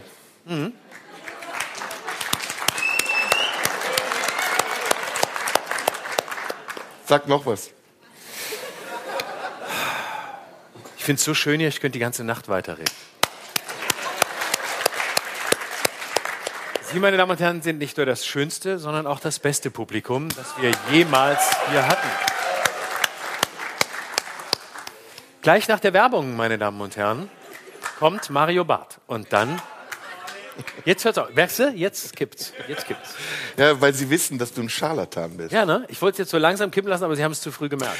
Ich meine, beide Pole, egal jetzt Will Smith oder Chris Rock oder Oliver Pocher oder wer auch immer, müssen sich dessen bewusst sein, dass sie auf einer, Ebene, auf einer Ebene unterwegs sind, auf der Dinge passieren können, die sehr unberechenbar, ungerecht, unflätig und meiner Meinung nach niveaulos sind. Und deswegen für uns beide, wir haben jetzt sehr viel drüber gesprochen, du hast recht, sollte das eigentlich nicht die Baustelle sein. Nein. Wir sollten uns mit dem Ukraine-Krieg beschäftigen, mit Fridays for Future, mit Fotzen und äh, mit Wenn's- Themen deiner Wahl. Ja, Aber das andere haken wir jetzt ab. gut. Ich wollte damit nur sagen, ich möchte jemanden nicht öffentlich verraten. Das haben wir schon Weil Das wäre verlogen, weil Ja. ich könnte auch über dich jetzt schlecht sprechen oder du über mich. Und ich finde das immer so naheliegend, weil das gibt einem hier so Zuspruch, die Leute klatschen und man denkt so, ah, da sage ich noch was Böses und dann kriege ich noch mehr Zuspruch und dann kann man sich selbst nicht mehr ins Gesicht schauen. Ja. Und das finde ich, mag ich nicht. Ich will authentisch bleiben und auch ehrlich sein. Gut. Das spüre ich. Schatz, das spüre ich sehr. Ich spüre deine Authentizität und auch deine Ehrlichkeit. Ich kann es beides nicht so richtig aussprechen. Und Authentizität ist das beschissenste Wort, das es gibt. Ja. Authentisch sein ist das allerletzte. Deshalb weiß ich, wenn du sagst, dass du authentisch sein willst, das ist immer gelogen. Warum bist du so böse zu mir? Also du bist wirklich böse zu mir. Nein, Schatz. Doch, du, du, ver, du verunglimpfst mich. Das ist, das ist auch subtile Herabsetzung. Ja? Wenn du sagst, Authentizität kann es nur gelogen sein, ist eine These. Das ist asozial. Ja, natürlich. Deswegen sind wir doch hier. Don't do it. Das Publikum quälen und uns. Es ist wichtig, auch uns zu quälen und nicht nur das Publikum. So, nächstes Thema. Was sollen wir jetzt sprechen? Was hast du auf dem Herzen? Ich mag ja auch im Moment nichts sagen. Ich finde es ziemlich geil. Einfach auch nichts zu sagen. Sollen wir mal Stille aushalten? Aushalten? Ich mag Stille. Meinst du, wenn wir jetzt hier still sind, sind die Leute dann auch still? Oder wird es dann sehr viele geben, die die Stille nicht aushalten und deshalb was sagen? Oder erst recht was reinrufen? Du bist zu viel bei den Leuten. Ich bin bei mir. Nee, du bist immer nur bei denen. Du willst, dass denen irgendwas gefällt, was Nee, nee, nee, nee, nee. Ich habe eine Frage gestellt. Ignorier die mal. Lass uns schweigen und Lass gucken, uns mal alleine sein. Vor den Leuten. mit uns selbst. Mit uns selbst alleine in Gegenwart. Nein, scheiß auf die Leute, die geben dir gar nichts außer Geld. Das ist doch, worauf es dir ankommt. Ich hätte es umsonst gemacht. Wer trägt den Anzug? Ich. Wer ist Stammkunde bei C&A? Das ist jetzt, ein, wir machen jetzt einen Wettbewerb. Ja. Lass uns authentisch sein. Lass uns authentisch schweigen. Nee, lass uns versuchen. Guck mal, mach das mal weg. Was? Mach das, mach das mal kurz weg. Ist doch schön. Das ist immer noch da. Was? Das da. Das da oder die da? Das unsichtbar, jetzt sei nicht politisch korrekt, die Arschlöcher, die uns gegenüber sitzen.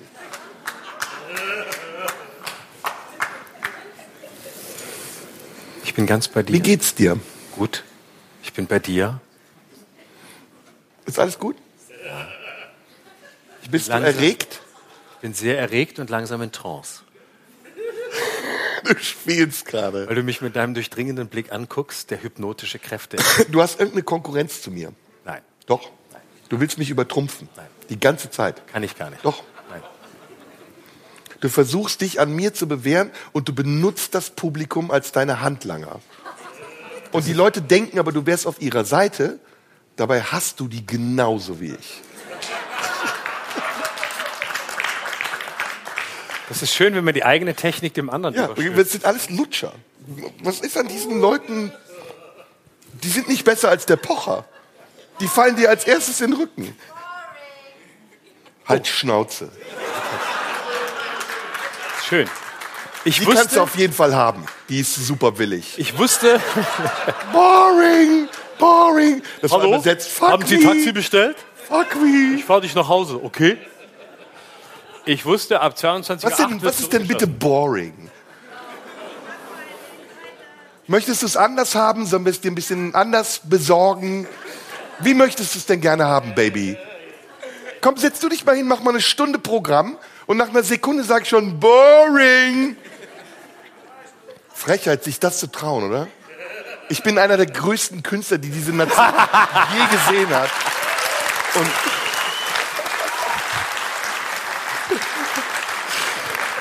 Komm her. jetzt, du bist mir die ganze Zeit zu weit weg. So, du mir auch. Du bist mir die ganze Zeit zu So weit ist schöner. Ah, endlich wieder dein Geruch. Ich habe übrigens Corona. Ja? Ah, endlich habe ich es auch. Ich habe die ganze Zeit jemanden gesucht, der mich infiziert. Du aber hattest es noch kein Corona, gemeldet. ne? Du hattest noch kein Corona. Nein, ich suche die ganze Zeit jemanden, der mich infiziert, damit ich es hinter mir habe, aber ich finde keinen. Robert Skopin? Du? Robert Hast du's?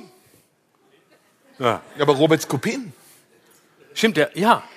das, da da schlägst, schlägst du doch zwei Schwänze mit einer Klappe. Bei dem ziehe ich zu Hause ein.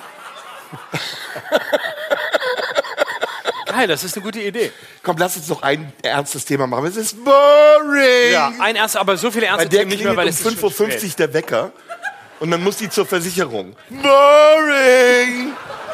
Und dann geht die dahin. Hallo, Frau Müller. Hallo. Sie sehen aber gut aus. Boring. Drücken Sie die Eins für Außendienst, die Zwei für Innendienst. Und die drei für eine Respektschelle. Boring. Meinst du, wir kriegen noch Du willst in den Quatsch Comedy Club? Boring. So kriegen wir noch ein ernstes Thema hin? Ich glaube, ich. Ja! Los! Mach. Politik. Politik. Politik. Saarlandwahl. Nee. Schon wieder ein Satz. Nee.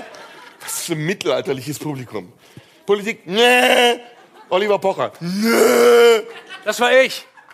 Fotze. Nee. Sport. Nee. Reisen. Ja. Ja. Geld. Tourismus. Geld. Du willst über Geld reden? Was, worüber, macht ihr doch mal einen Vorschlag. Themenvorschläge. Zu Corona? Meine Meinung, Haben wir hinter uns, ist vorbei. Boring. so, weiter. weiter. so ein Jingle haben, das ist ja gut. Wer hat noch Vorschläge? Fragen? Was wollt ihr mit uns besprechen? Traut euch.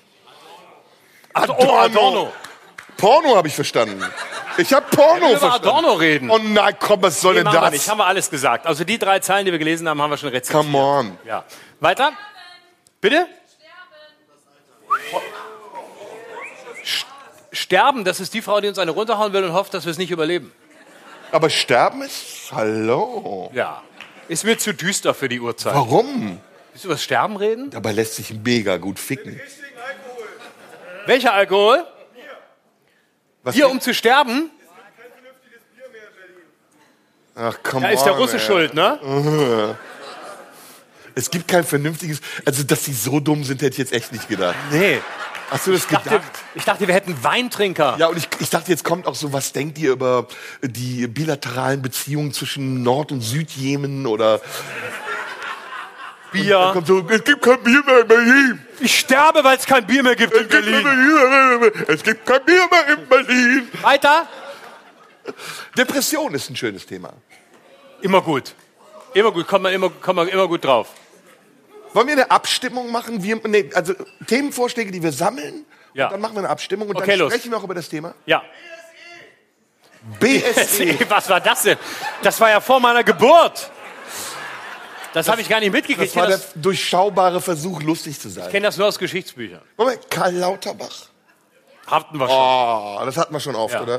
Hat aber Annalena vorhin schon alles gesagt. Was? Parodie, ja, das machen wir noch am Ende. Aber später, Das machen wir- wenn gar nichts mehr geht. Dann kommt Karl.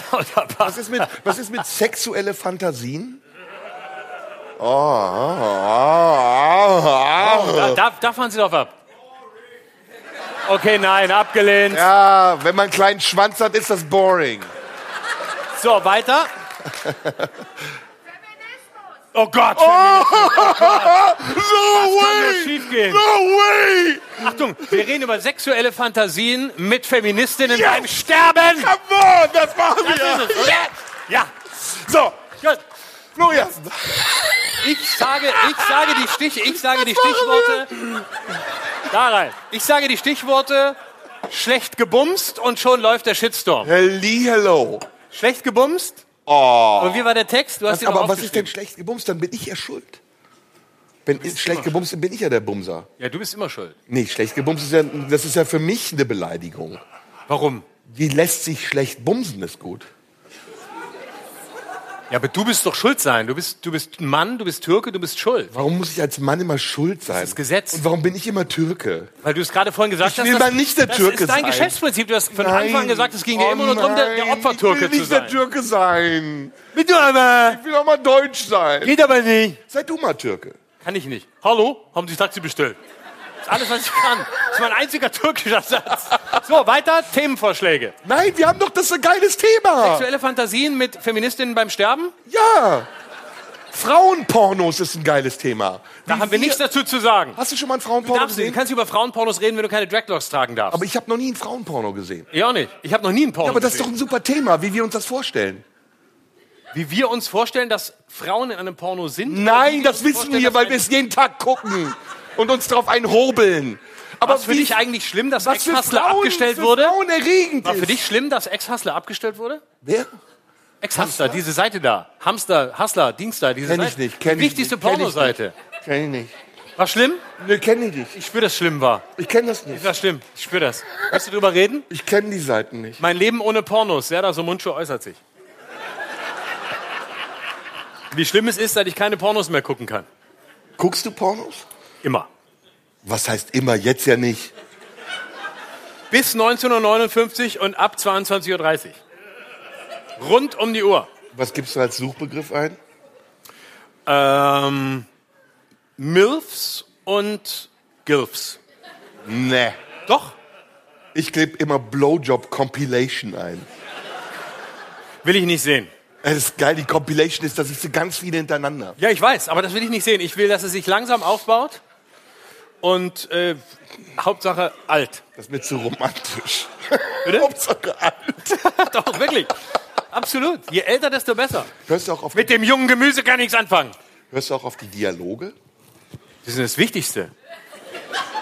Ich krieg die nicht mit, weil ich immer so laut stöhne. Nee, ich guck, seh- ich schreibe dir auch mit, ich transkribiere die. Ehrlich? Ich bin immer so, oh, Nee, oh, vor oh. allem die Anfangsdialoge. Sie kommt rein, das Auto ist kaputt und so, ah, können Sie mir helfen? Klar kann ich Ihnen helfen. Hier ist die Haube, der wollen wir doch gleich mal aufmachen und vorlegen wir noch was drauf. Und dann geht's los. Das ist das, was, das ist für mich, Glaubst das du- ist artifizielle Kunst. Das Glaubst du denn, dass auch alle Frauen so sind, wie das in den Pornos ist? Ja, definitiv. Ich habe es erfahren, dass das so ist. Ist, ist auch so. Ich hab's, ich hab's nicht erfahren, aber ich hab's gelesen. Bei Adorno. Bei Porno? Ja. Also bei Ab- Genau da. Ab- Porno. Ja.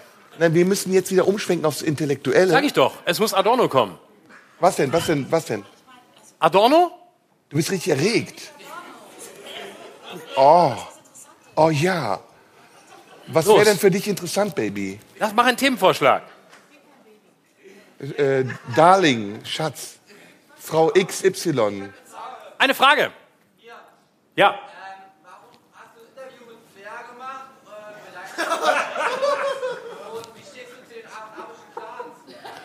Das war eine Er ist Frage ein an dich. eigener arabischer Clan. Das war eine Frage. Aber wir waren doch noch bei ihr. Wir müssen sie Nee. ernst nehmen. Lieber sie. Ja, er, das war ein Mann, aber ist egal. Aber ich habe jetzt gedacht, das war eine Frau. Nee, das war ein Mann. Weil er hat eine sehr weibliche Stimme gehabt. Er wollte wissen, wie du zu den arabischen Clans stehst. Das ist die Antwort. Wie war die Frage, wie ich zu Flair und arabischen Clan stehe?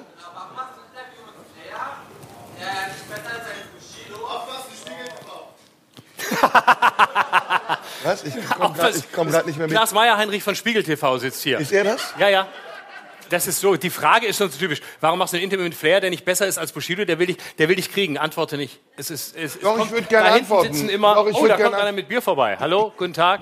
Ich finde das unter meinem Niveau. Ich muss antworten. Äh, Willst du antworten? ja, ja. Los. Kann ich ein bisschen überlegen? Warum mache ich ein Interview mit Flair? Weil er mir egal ist und weil er, mh, weil er mir Antworten gibt. Und Bushido habe ich nichts gegen. Muss ich mich entscheiden, ob Bushido oder Flair? Nee, Bushido oder Abu Shaka. Das Und was haben afrikanische Clans mit Bushido zu tun?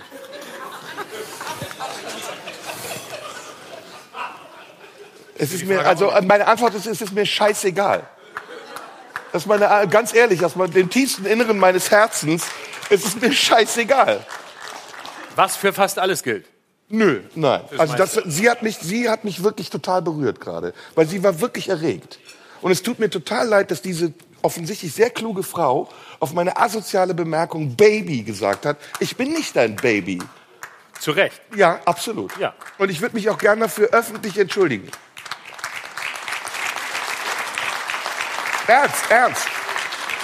Und sie hat auch recht. Also Sie hat auch Absolut. recht. Wir sind abgedriftet, wir sind zu fäkal geworden. Ja, es muss jetzt noch ein niveauvolles. Aber darf ich erklären, warum? Darf ich erklären, Nein, warum? es ist egal, warum. Erklär's Doch, weil der. Erklär's Spieltrieb nicht. mit uns Erklär's nicht. durchgegangen ist. Wir wollen Erklär's spielen. nicht. Guck mal, kann man uns nicht verzeihen, dass wir in dieser Situation einfach euphorisch sind, Nein, uns an diesem. Abend freuen, Fiki Fiki sagen wollen. Wir haben ein bisschen was getrunken. Wir sind doch mit euch zusammen in diesem Raum.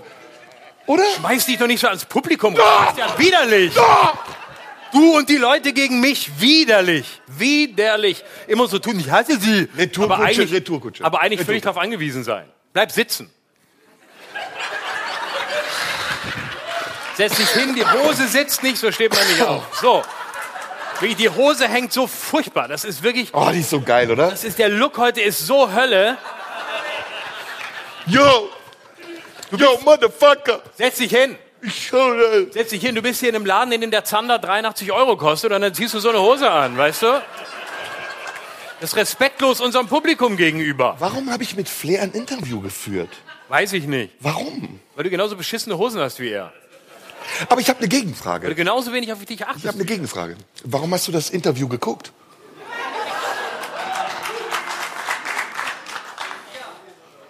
Und habe ich dich, habe ich dich enttäuscht?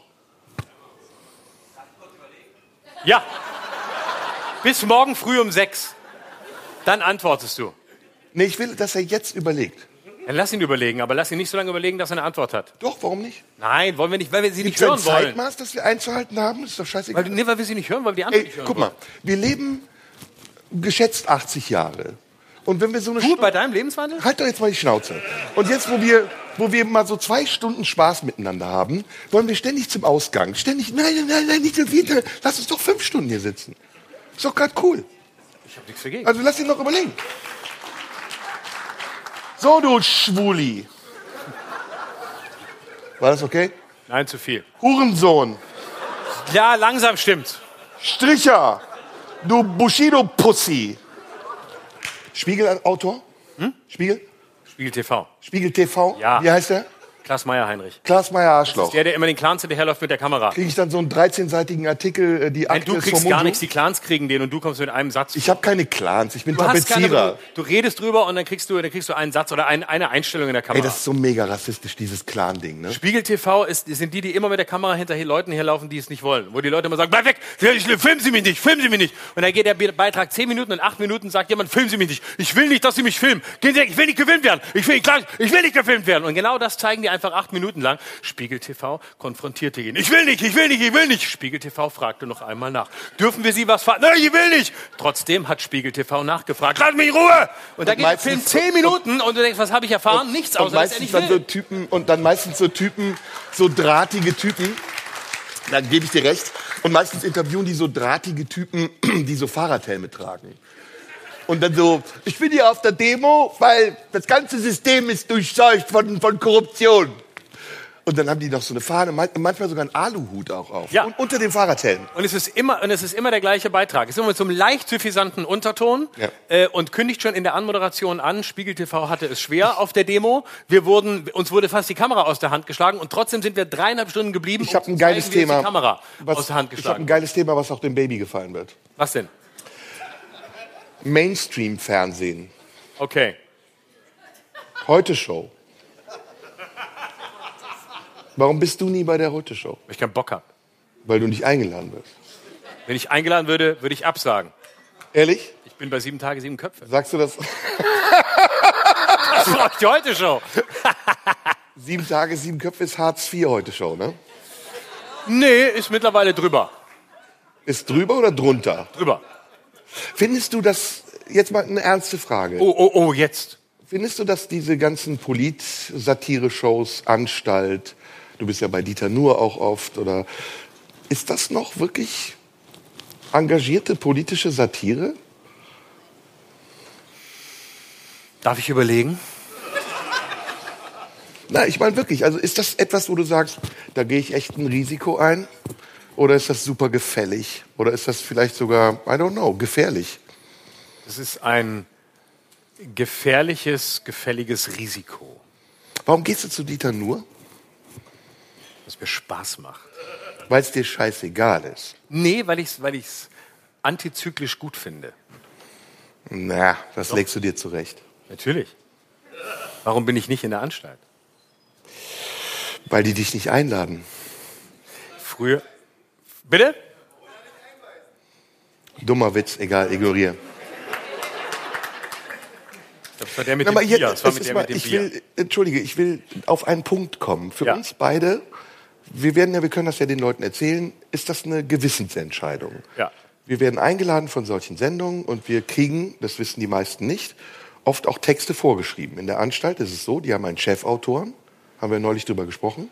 Da kannst du deinen eigenen Stand-up spielen, aber du bist auch Teil eines Ja. Ensembles, Aber das ist nur da so. in dem dir das vorgeschrieben wird, was du sagst. Ist das so? Ja, würdest du sagen, nein? Doch. Ich war lange nicht da. Früher war das nicht Okay. so. Heute soll es so sein. Also bei der Heute. Show, Aber bei der Heute Show ist es so, es ist zwar in Abstimmung so, aber die haben Chefautoren, Morten Kühne etc. etc. Gregor, keine Ahnung was, möchte ich jetzt alles nicht nennen, aber die schreiben Texte für dich. Und diese Texte sprichst du und wenn du ein junger Künstler bist, der darauf angewiesen ist oder stattfinden will oder sagt, ey, fünf Millionen Quote kann ich nicht darauf verzichten, machst du das auch. Ist das für dich in dem Punkt oder an dem Punkt, an dem du jetzt bist, kannst du da frei entscheiden und sagen, ich verzichte darauf? Machst du hier das? in keine Sendung, in der mir irgendjemand einen Text schreibt. Das ist der Grund, Sieben Tage, sieben Köpfe? warum ich nicht. Nein, null. Das, da kannst du machen, was du willst. Das siehst du ja, wenn du es siehst. Nein, natürlich. Aber ist das Ich will nur in Umfeld- Sendungen, in denen ich machen kann, was ich will. Ich würde nie ist in, das- ich, deswegen, das ist der Grund, warum ich da nicht hingehe. Aber ist das- Warum soll ich irgendwo hingehen, wo mir jemand. Gut, das ist bei der Heute schon natürlich auch im Prinzip, du gehst da hin, du spielst eine bestimmte Figur, ähm, die, die mehr oder weniger auf dich zurechtgeschrieben ist, und dann entscheidest du dich dafür, das genauso zu machen. Das kann man ja machen. Das ist ja auch nicht verwerflich. Äh, es sei denn, es passt dir überhaupt nicht, was sie dir erzählen, das ist nicht deine politische Ausrichtung, du verbiegst dich, also es stimmt irgendwas nicht. Keine Ahnung, dann lässt du es bleiben. Aber im Kern ist das ja als, als Prinzip nicht falsch. Die Anstalt ist eben eine Form von Theaterstück als Satiresendung und darin gibt es unterschiedliche Rollen. Und das ist ein Skript, was die komplett schreiben und darin hast du ein Solo, was du selber schreiben kannst. Auch das ist als Geschäftsprinzip klar und nicht zu verurteilen. Du kannst dann die Entscheidung treffen, ich möchte nicht Teil eines Ensembles sein, in dem auch nur ein Wort für mich geschrieben wird. Das ist auch eine legitime Entscheidung. Deshalb bin ich da nicht, weil ich keine Lust, habe, irgendeine Rolle in irgendeinem Ensemblestück zu erfüllen, sondern weil ich dahin gehe, wo ich das sagen kann, was ich sagen will. Und das ist ein Grund, warum ich zu Dieter Nuhr gehe. Weil Dieter Nuhr und die Sendung eine der liberalsten sind, die es gibt. Und ich stimme in ganz vielem nicht überein mit Dieter Nuhr. Ich erzähle zum Teil das Gegenteil von dem, was er vorher erzählt hat. Aber er ist so, so sportlich und hat ein, ein, die, die, die Fähigkeit zu sagen, ich lade Leute ein, die ich gut finde und die können völlig anderer Meinung sein als ich. Das ist bedeutend weniger ideologisch als in vielen anderen Sendungen. Der lässt alle seine Gäste komplett machen. Da sagt keiner auch nur ein Wort, das er nicht sagen will. Weil Dieter ein tief liberaler Geist ist, was auch immer man von ihm hält und von dem hält, was er macht. Da stimme ich auch mit vielem nicht überein. Ich kann das völlig akzeptieren. Jetzt redest du über Dieter nur so wie ich über Oliver Pocher. Ich habe nicht gesagt, er ist kein Künstler, er ist nur Entertainer. Nein, aber ich kann das total nachvollziehen. Und das ist der. Unterschied. Und ich verstehe auch deine, das ist kein Furor, aber es ist deine Emotionalität, die ich sehr gut verstehe, weil ähm, ich das auch oft erlebt habe, dass wir Kollegen haben, die sich uns gegenüber sehr wohlwollend verhalten und uns eine Plattform bieten, auch im Widerstand gegen die Sender.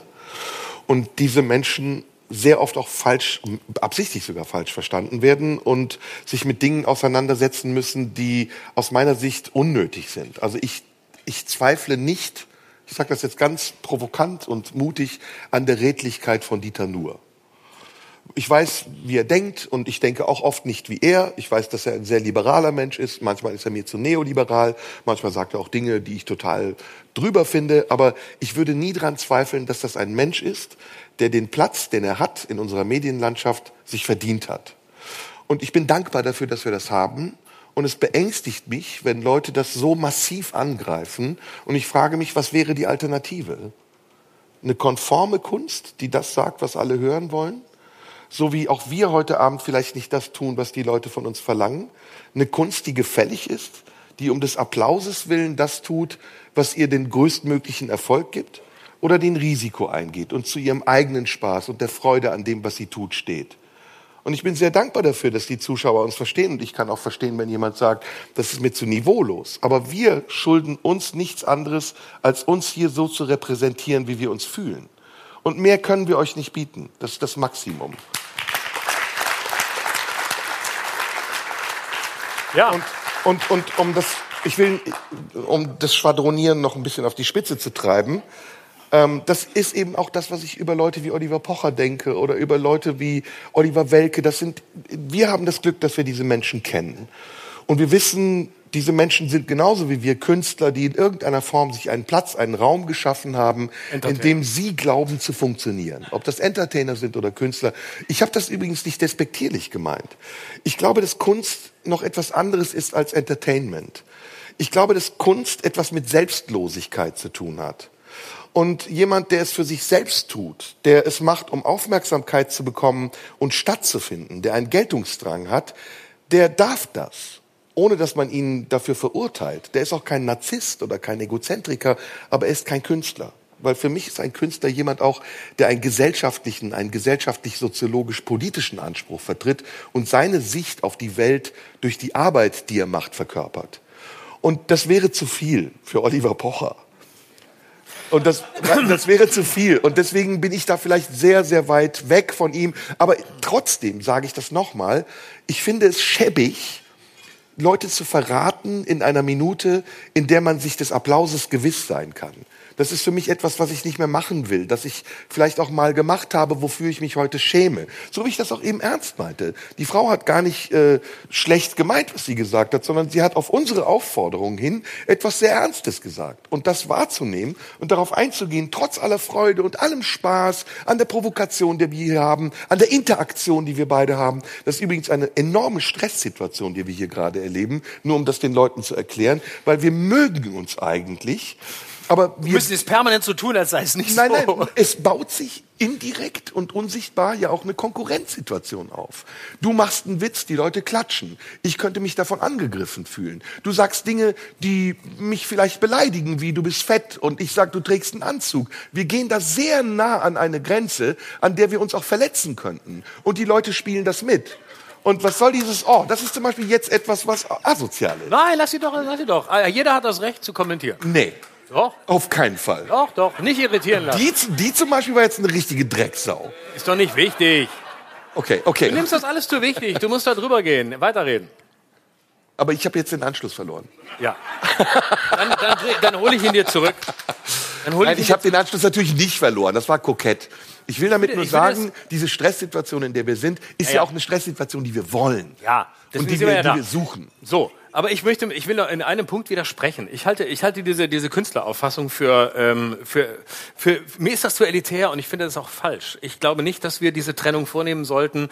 Ein Künstler ist ein Künstler, wenn er selbstlos agiert oder wenn dieses tut oder jenes tut. Ich würde tatsächlich, auch wenn ich mich vorhin so, so äh, äh, geäußert habe und auch Deutschmann zitiert habe, ich würde das Gegenteil sagen. Ich würde diese Unterscheidung gar nicht mehr machen.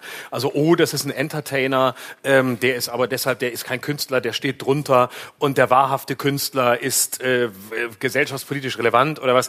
Äh, ich finde das, ich finde das als Arbeitsprinzip ist mir das alles zu eng und zu klein. Das bleibt in so in so Strukturen, in so in so 50er Jahre Strukturen. Oh, das ist aber große Kunst, das ist kleine Kunst, das ist E, das ist U. Ich bin dafür, wir müssen das alles sprengen und wir müssen in, mit einer mit einer großen Leichtigkeit und einer großen Zugewandtheit an jeden herangehen, der für sich beansprucht, sich in irgendeiner Form künstlerisch auszudrücken. Egal in welcher Form. Ob uns das gefällt, ob uns das nicht gefällt, ob das niveauvoll ist oder nicht, völlig egal. Ob er provoziert, ob er, ob er gefällig ist, völlig wurscht. Ich finde, wir müssen mit einer, mit einer Größe und mit, mit, einer, mit einer Liebe an, an das herangehen, was für sich beansprucht, Kunst zu sein. Und wir dürfen es nicht bewerten daran, ist es Entertainment, ist es, äh, oder ist es Selbstzweck, oder ist es nur Spaß, oder ist es gesellschaftspolitisch relevant, verstehen wir es nicht, also ist es große Kunst, oder verstehen wir es, dann kann es nichts sein, dann ist es wohl gefällig. Ich finde, Größe heißt, äh, die Freiheit der Kunst zu respektieren, indem wir sie in allen Formen respektieren und sie zunächst begrüßen und keine Trennungen machen. Ja, das ist Kunst aber ich, und das nicht. ich verstehe, Das- das- ich verstehe dein Argument, aber ich teile es nicht. Also ich verstehe es total, was du sagst. Das ist eine hochspannende Diskussion, die ich gerne auch noch die nächsten fünf Stunden weiterführen würde. Ich glaube, mh, ich glaube sehr an die Diktatur der Kunst mit Jonathan Mese. Ich glaube, dass Kunst ein, ein höherer Auftrag ist. Und ich glaube, dass wir etwas, dass wir Künstler etwas Göttliches transportieren in dem Moment, in dem wir Kunst machen und dass unsere Verantwortung jenseits von dem liegt, was sich Unterhaltung nennt oder Ablenkung oder Oberflächlichkeit. Und deswegen würde ich auch deine Meinung dir widersprechen, weil ich das zu, für zu beliebig halte. Kunst ist nicht so easy, dass jeder es kann. Und ich Das habe ich nicht gesagt. Nee, nee, das hast du nicht gesagt. Ich habe das so interpretiert. Und äh, gut, dass du mir Deine widersprichst. Interpretation, ja. Ja, gut, dass du mir widersprichst, aber vielleicht brauche ich diesen vorgestellten Gedanken von dir, um meinen darauf zu bilden. Ähm, ich möchte auch nicht, dass, was du so ein bisschen persifliert hast, man denkt, ich würde mich für einen großen Künstler halten. Tue ich gar nicht. Ich kämpfe mit der Kunst und mit mir um die Kunst. Aber die Kunst ist das Einzige, woran ich glaube. An mir und das Einzige, was ich kann. Ich kann nichts anderes. Ich könnte nicht in einem Raum sitzen mit anderen an einem Schreibtisch. Ich weiß, das ist vielleicht eine falsche Hybris. Ich könnte nicht auf Knopfdruck zu einer bestimmten Uhrzeit irgendwo hingehen, weil man was von mir verlangt, sondern die Kunst ist mein Freiraum, in dem ich das entfalten kann, was meine Persönlichkeit ist. Und ich ich merke irgendwie und ich spüre irgendwie, dass das funktioniert, dass Menschen das annehmen und dass sie mich verstehen und dass sie auch in ihrem Widerspruch in irgendeiner Form mir eine Emotion entgegenbringen, die meiner Emotion entspricht, dass zwischen uns ein Austausch stattfindet. Und das ist die Ebene, die ich Kunst nennen würde. Ob ich jetzt male, ob ich Musik mache, ob ich spreche oder mich in irgendeiner Form mitteile. Diesen Begriff, den ich für unglaublich wertvoll und herhalte, möchte ich auch nicht weggeben. Also ich will, ich habe das Gefühl, er gehört mir. Ich bin Besitzer dieser Kunst. Und äh, man kann mir auch damit fremdgehen. Und man kann mich auch verraten damit. Und deswegen, ich meinte das eben in äh, Bezug auf Oliver gar nicht despektierlich. Ich wiederhole das nochmal. Es ist nur mein eigenes Wertesystem, was mir das Gefühl gibt, das hat mit dem, was ich unter Kunst verstehe, nichts zu tun. Ich glaube, wir unterscheiden uns darin gar nicht so sehr. Wir unterscheiden uns nur darin, dass du von der Senderseite und ich von der Empfängerseite spreche. Du sprichst von deinem Anspruch an Kunst und an das, was du ähm, was für dich Kunst ist und was deine Kunst ist. Und da sind wir uns völlig einig. Das heißt, das, das Wahrnehmen dessen als etwas Besonderes, als etwas Heiliges, als etwas als Großes, was nicht einfach nur jeder macht, indem er irgendwie sagt, jetzt mache ich auch Kunst. Alles richtig von, von, aus, aus Künstlerperspektive. Aber das ist eine andere Perspektive, weil es die Herangehensweise an die eigene Arbeit und den eigenen Anspruch und die eigenen Emotionen beschreibt, die du dem gegenüber hast, was für dich deine Kunst ist. Meine Wahrnehmung war quasi aus der, aus der Rezipientenseite oder aus der Seite des Betrachters und des Wahrnehmenden von Kunst, und aus dieser Perspektive würde ich als, als Prämisse immer sagen, völlig unabhängig von meiner eigenen Arbeit, wenn wir an die Bewertung dessen herangehen, was Kunst ist oder sein könnte, dann bin ich für einen absolut inkludierenden Kunstbegriff und nicht für einen exkludierenden, der glaubt, einen bestimmten Teil als Kunst definieren zu können und einen anderen Teil nicht. Aber das zunächst, sondern zunächst ein grundlegendes Wohlwollen jedem Versuch gegenüber hat, sich künstlerisch auszudrücken. Was wir dann damit machen, was es dann letztlich ist, ist eine ganz andere Diskussion. Ich versuche nur, äh, diesem letztlich semi-totalitären Denken vorzubeugen, immer gleich definieren zu können, was ist gute Kunst, was, was ist Nein. nicht Kunst. Ne? Und das sind, glaube ich, die Unterschiede. Nein, weil es auch das eine keine- ist, ist äh, innere Welt, deine Welt, das andere ist die äußere Welt. weil es da auch keine Norm gibt und kein System, in dem wir eingefügt sind, sondern weil das immer die indi- individuelle Wahrnehmung ist seiner selbst. Und ich habe das am frühen Abend ja auch schon gesagt, wir sind keine Dienstleister. Wir tun hier etwas für uns und wir verwirklichen hier etwas in Angesicht von Menschen, was eigentlich erstmal für uns sehr privat und persönlich ist. Und deswegen, das auch meinte ich eben, als ich gesagt habe, wir sind in einer Stresssituation, weil wir hier funktionieren, weil wir pointiert reden wollen, weil wir zeitgleich auch etwas erzählen wollen und Menschen bereichern wollen mit dem, was wir denken. Aber am Ende entsteht das, was wir hier im Ergebnis zeigen, in uns selbst. Und zwar dann, wenn wir alleine sind und mit den Gedanken, die wir haben, arbeiten. Und das ist etwas, was ich gelernt habe zu unterscheiden von dem Effekt, der entsteht, wenn man das zeigt und Menschen es in irgendeiner Form bewerten oder honorieren oder vielleicht auch ablehnen, das ist egal. Das ist aber unabhängig von meiner Arbeit. Und deswegen, ich habe eben gesagt, Kunst ist heilig. Mit diesem Begriff, der so spirituell klingt, meine ich nichts anderes als, sie ist autonom. Sie ist nicht autark. Sie ist nicht abgeriegelt von den Menschen. Und es ist natürlich kokett, wenn ich sage, das sind alles Arschlöcher. Überhaupt nicht. Es ist das Gegenteil. Und ich setze ein Abstraktionsvermögen heraus von Menschen, die dazu in der Lage sind, auf Metaebenen zu verstehen, dass ich das nicht meine, sondern dass es mir nicht darum geht, Menschen abzulehnen, sondern Menschen anzuziehen, indem ich das tue, was die Menschen nicht erwarten. Und hinter all dem, was ich sage und hinter all dem, was ich tue, steckt immer der Absicht, Liebe zu vermitteln. Und wenn das funktioniert, ist meine Kunst, die ich mit mir ausarbeite, in dem Moment, in dem ich mit mir alleine bin, die Kunst, die ich mit den Menschen teilen will, die mich verstehen in dem Moment, in dem ich mich ihnen zeige. In all der Verletzlichkeit, in all dem Unentschlossenen, in all dem Risiko, das ich in dem Moment eingehe, das zu tun, was meine Intuition mir befiehlt. Oh, come on, ey, das ist so billig daneben. Weitermachen. Soll ich es dir wirklich erklären? Wenn ich einen Mörder spiele, und du mich fragst, warum ich Menschen umbringe, muss ich dir nicht erklären, dass ich als Schauspieler manchmal ein Stilmittel brauche, um dir etwas darzustellen. Wenn ich Hurensohn sage, meine ich natürlich hier keinen persönlich, weil ich nicht weiß, wessen Mutter eine Hure ist. Und wenn dir das nicht passt, das ist okay. Darf ich darauf antworten oder möchtest du mit mir was, sag weiter. Ich empfinde, ich empfinde Provokation mittlerweile nicht so wie früher als ein ganz wichtiges Stilmittel, um auch Erwartungen zu brechen. Und manchmal ist es so, wie Sie richtig gesagt haben. Ich habe das öffentlich vor 360 Leuten gesagt, dass ich es scheiße fand. Manchmal ist es aber auch okay, weil es einfach mit dem Rhythmus der Sprache bricht, weil es mit dem Rhythmus der Erwartung bricht. Wir sprechen hier über ganz ernsthafte Dinge. Und du erwähnst nicht die 50 Minuten, in denen wir uns den Arsch aufgerissen haben, auf der obersten Metaebene zu sprechen, sondern du erwähnst ein Wort, was du dir gemerkt hast, was irgendwas in dir berührt hat, was mit dir und deinem Thema zu tun hat. Nämlich du als Frau fühlst dich von mir angegriffen oder egal, so what. Es ist nicht meine Aufgabe, deine Bedürfnisse zu befriedigen, sondern es ist deine Aufgabe, meine zu verstehen, wenn du in eine Veranstaltung kommst, auf der mein Name auf dem Plakat steht. Und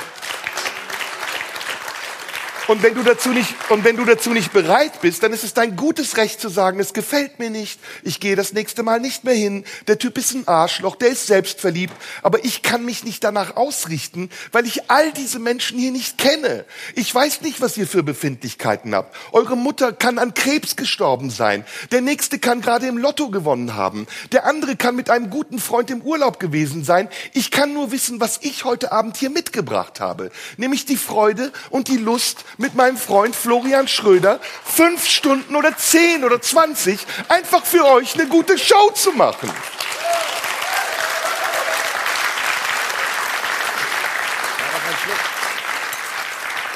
So. Damit kann der Abend doch beginnen. Ja, du Hurensohn. Arschloch. Wichser. Fotze.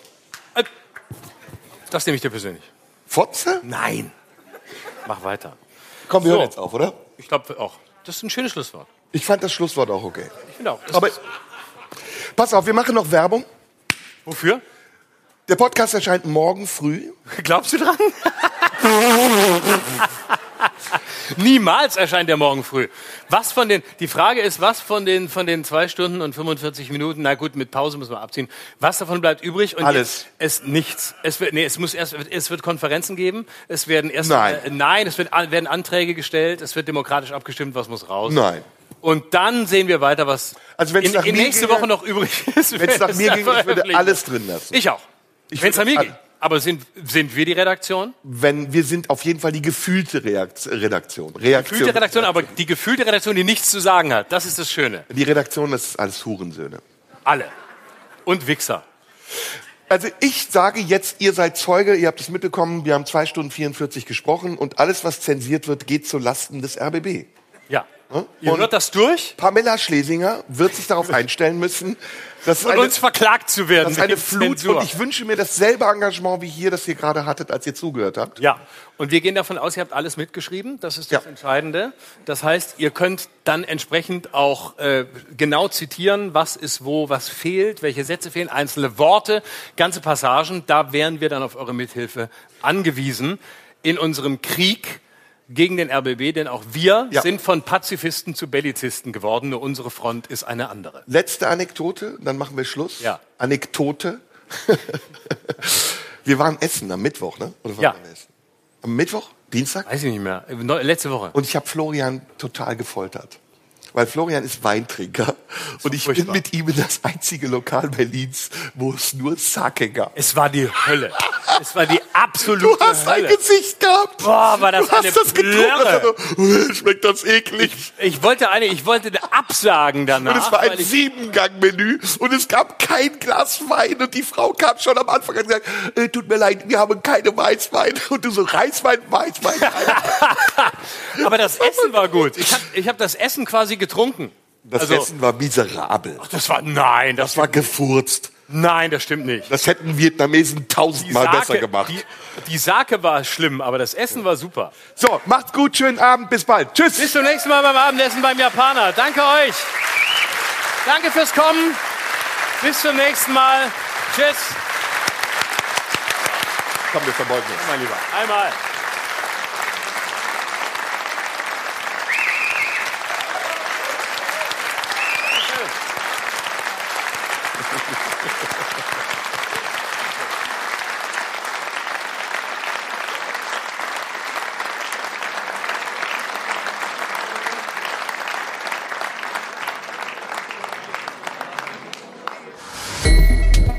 War Schröder und Sumunju. Der Radio 1 Podcast. Nachschub gibt's in einer Woche.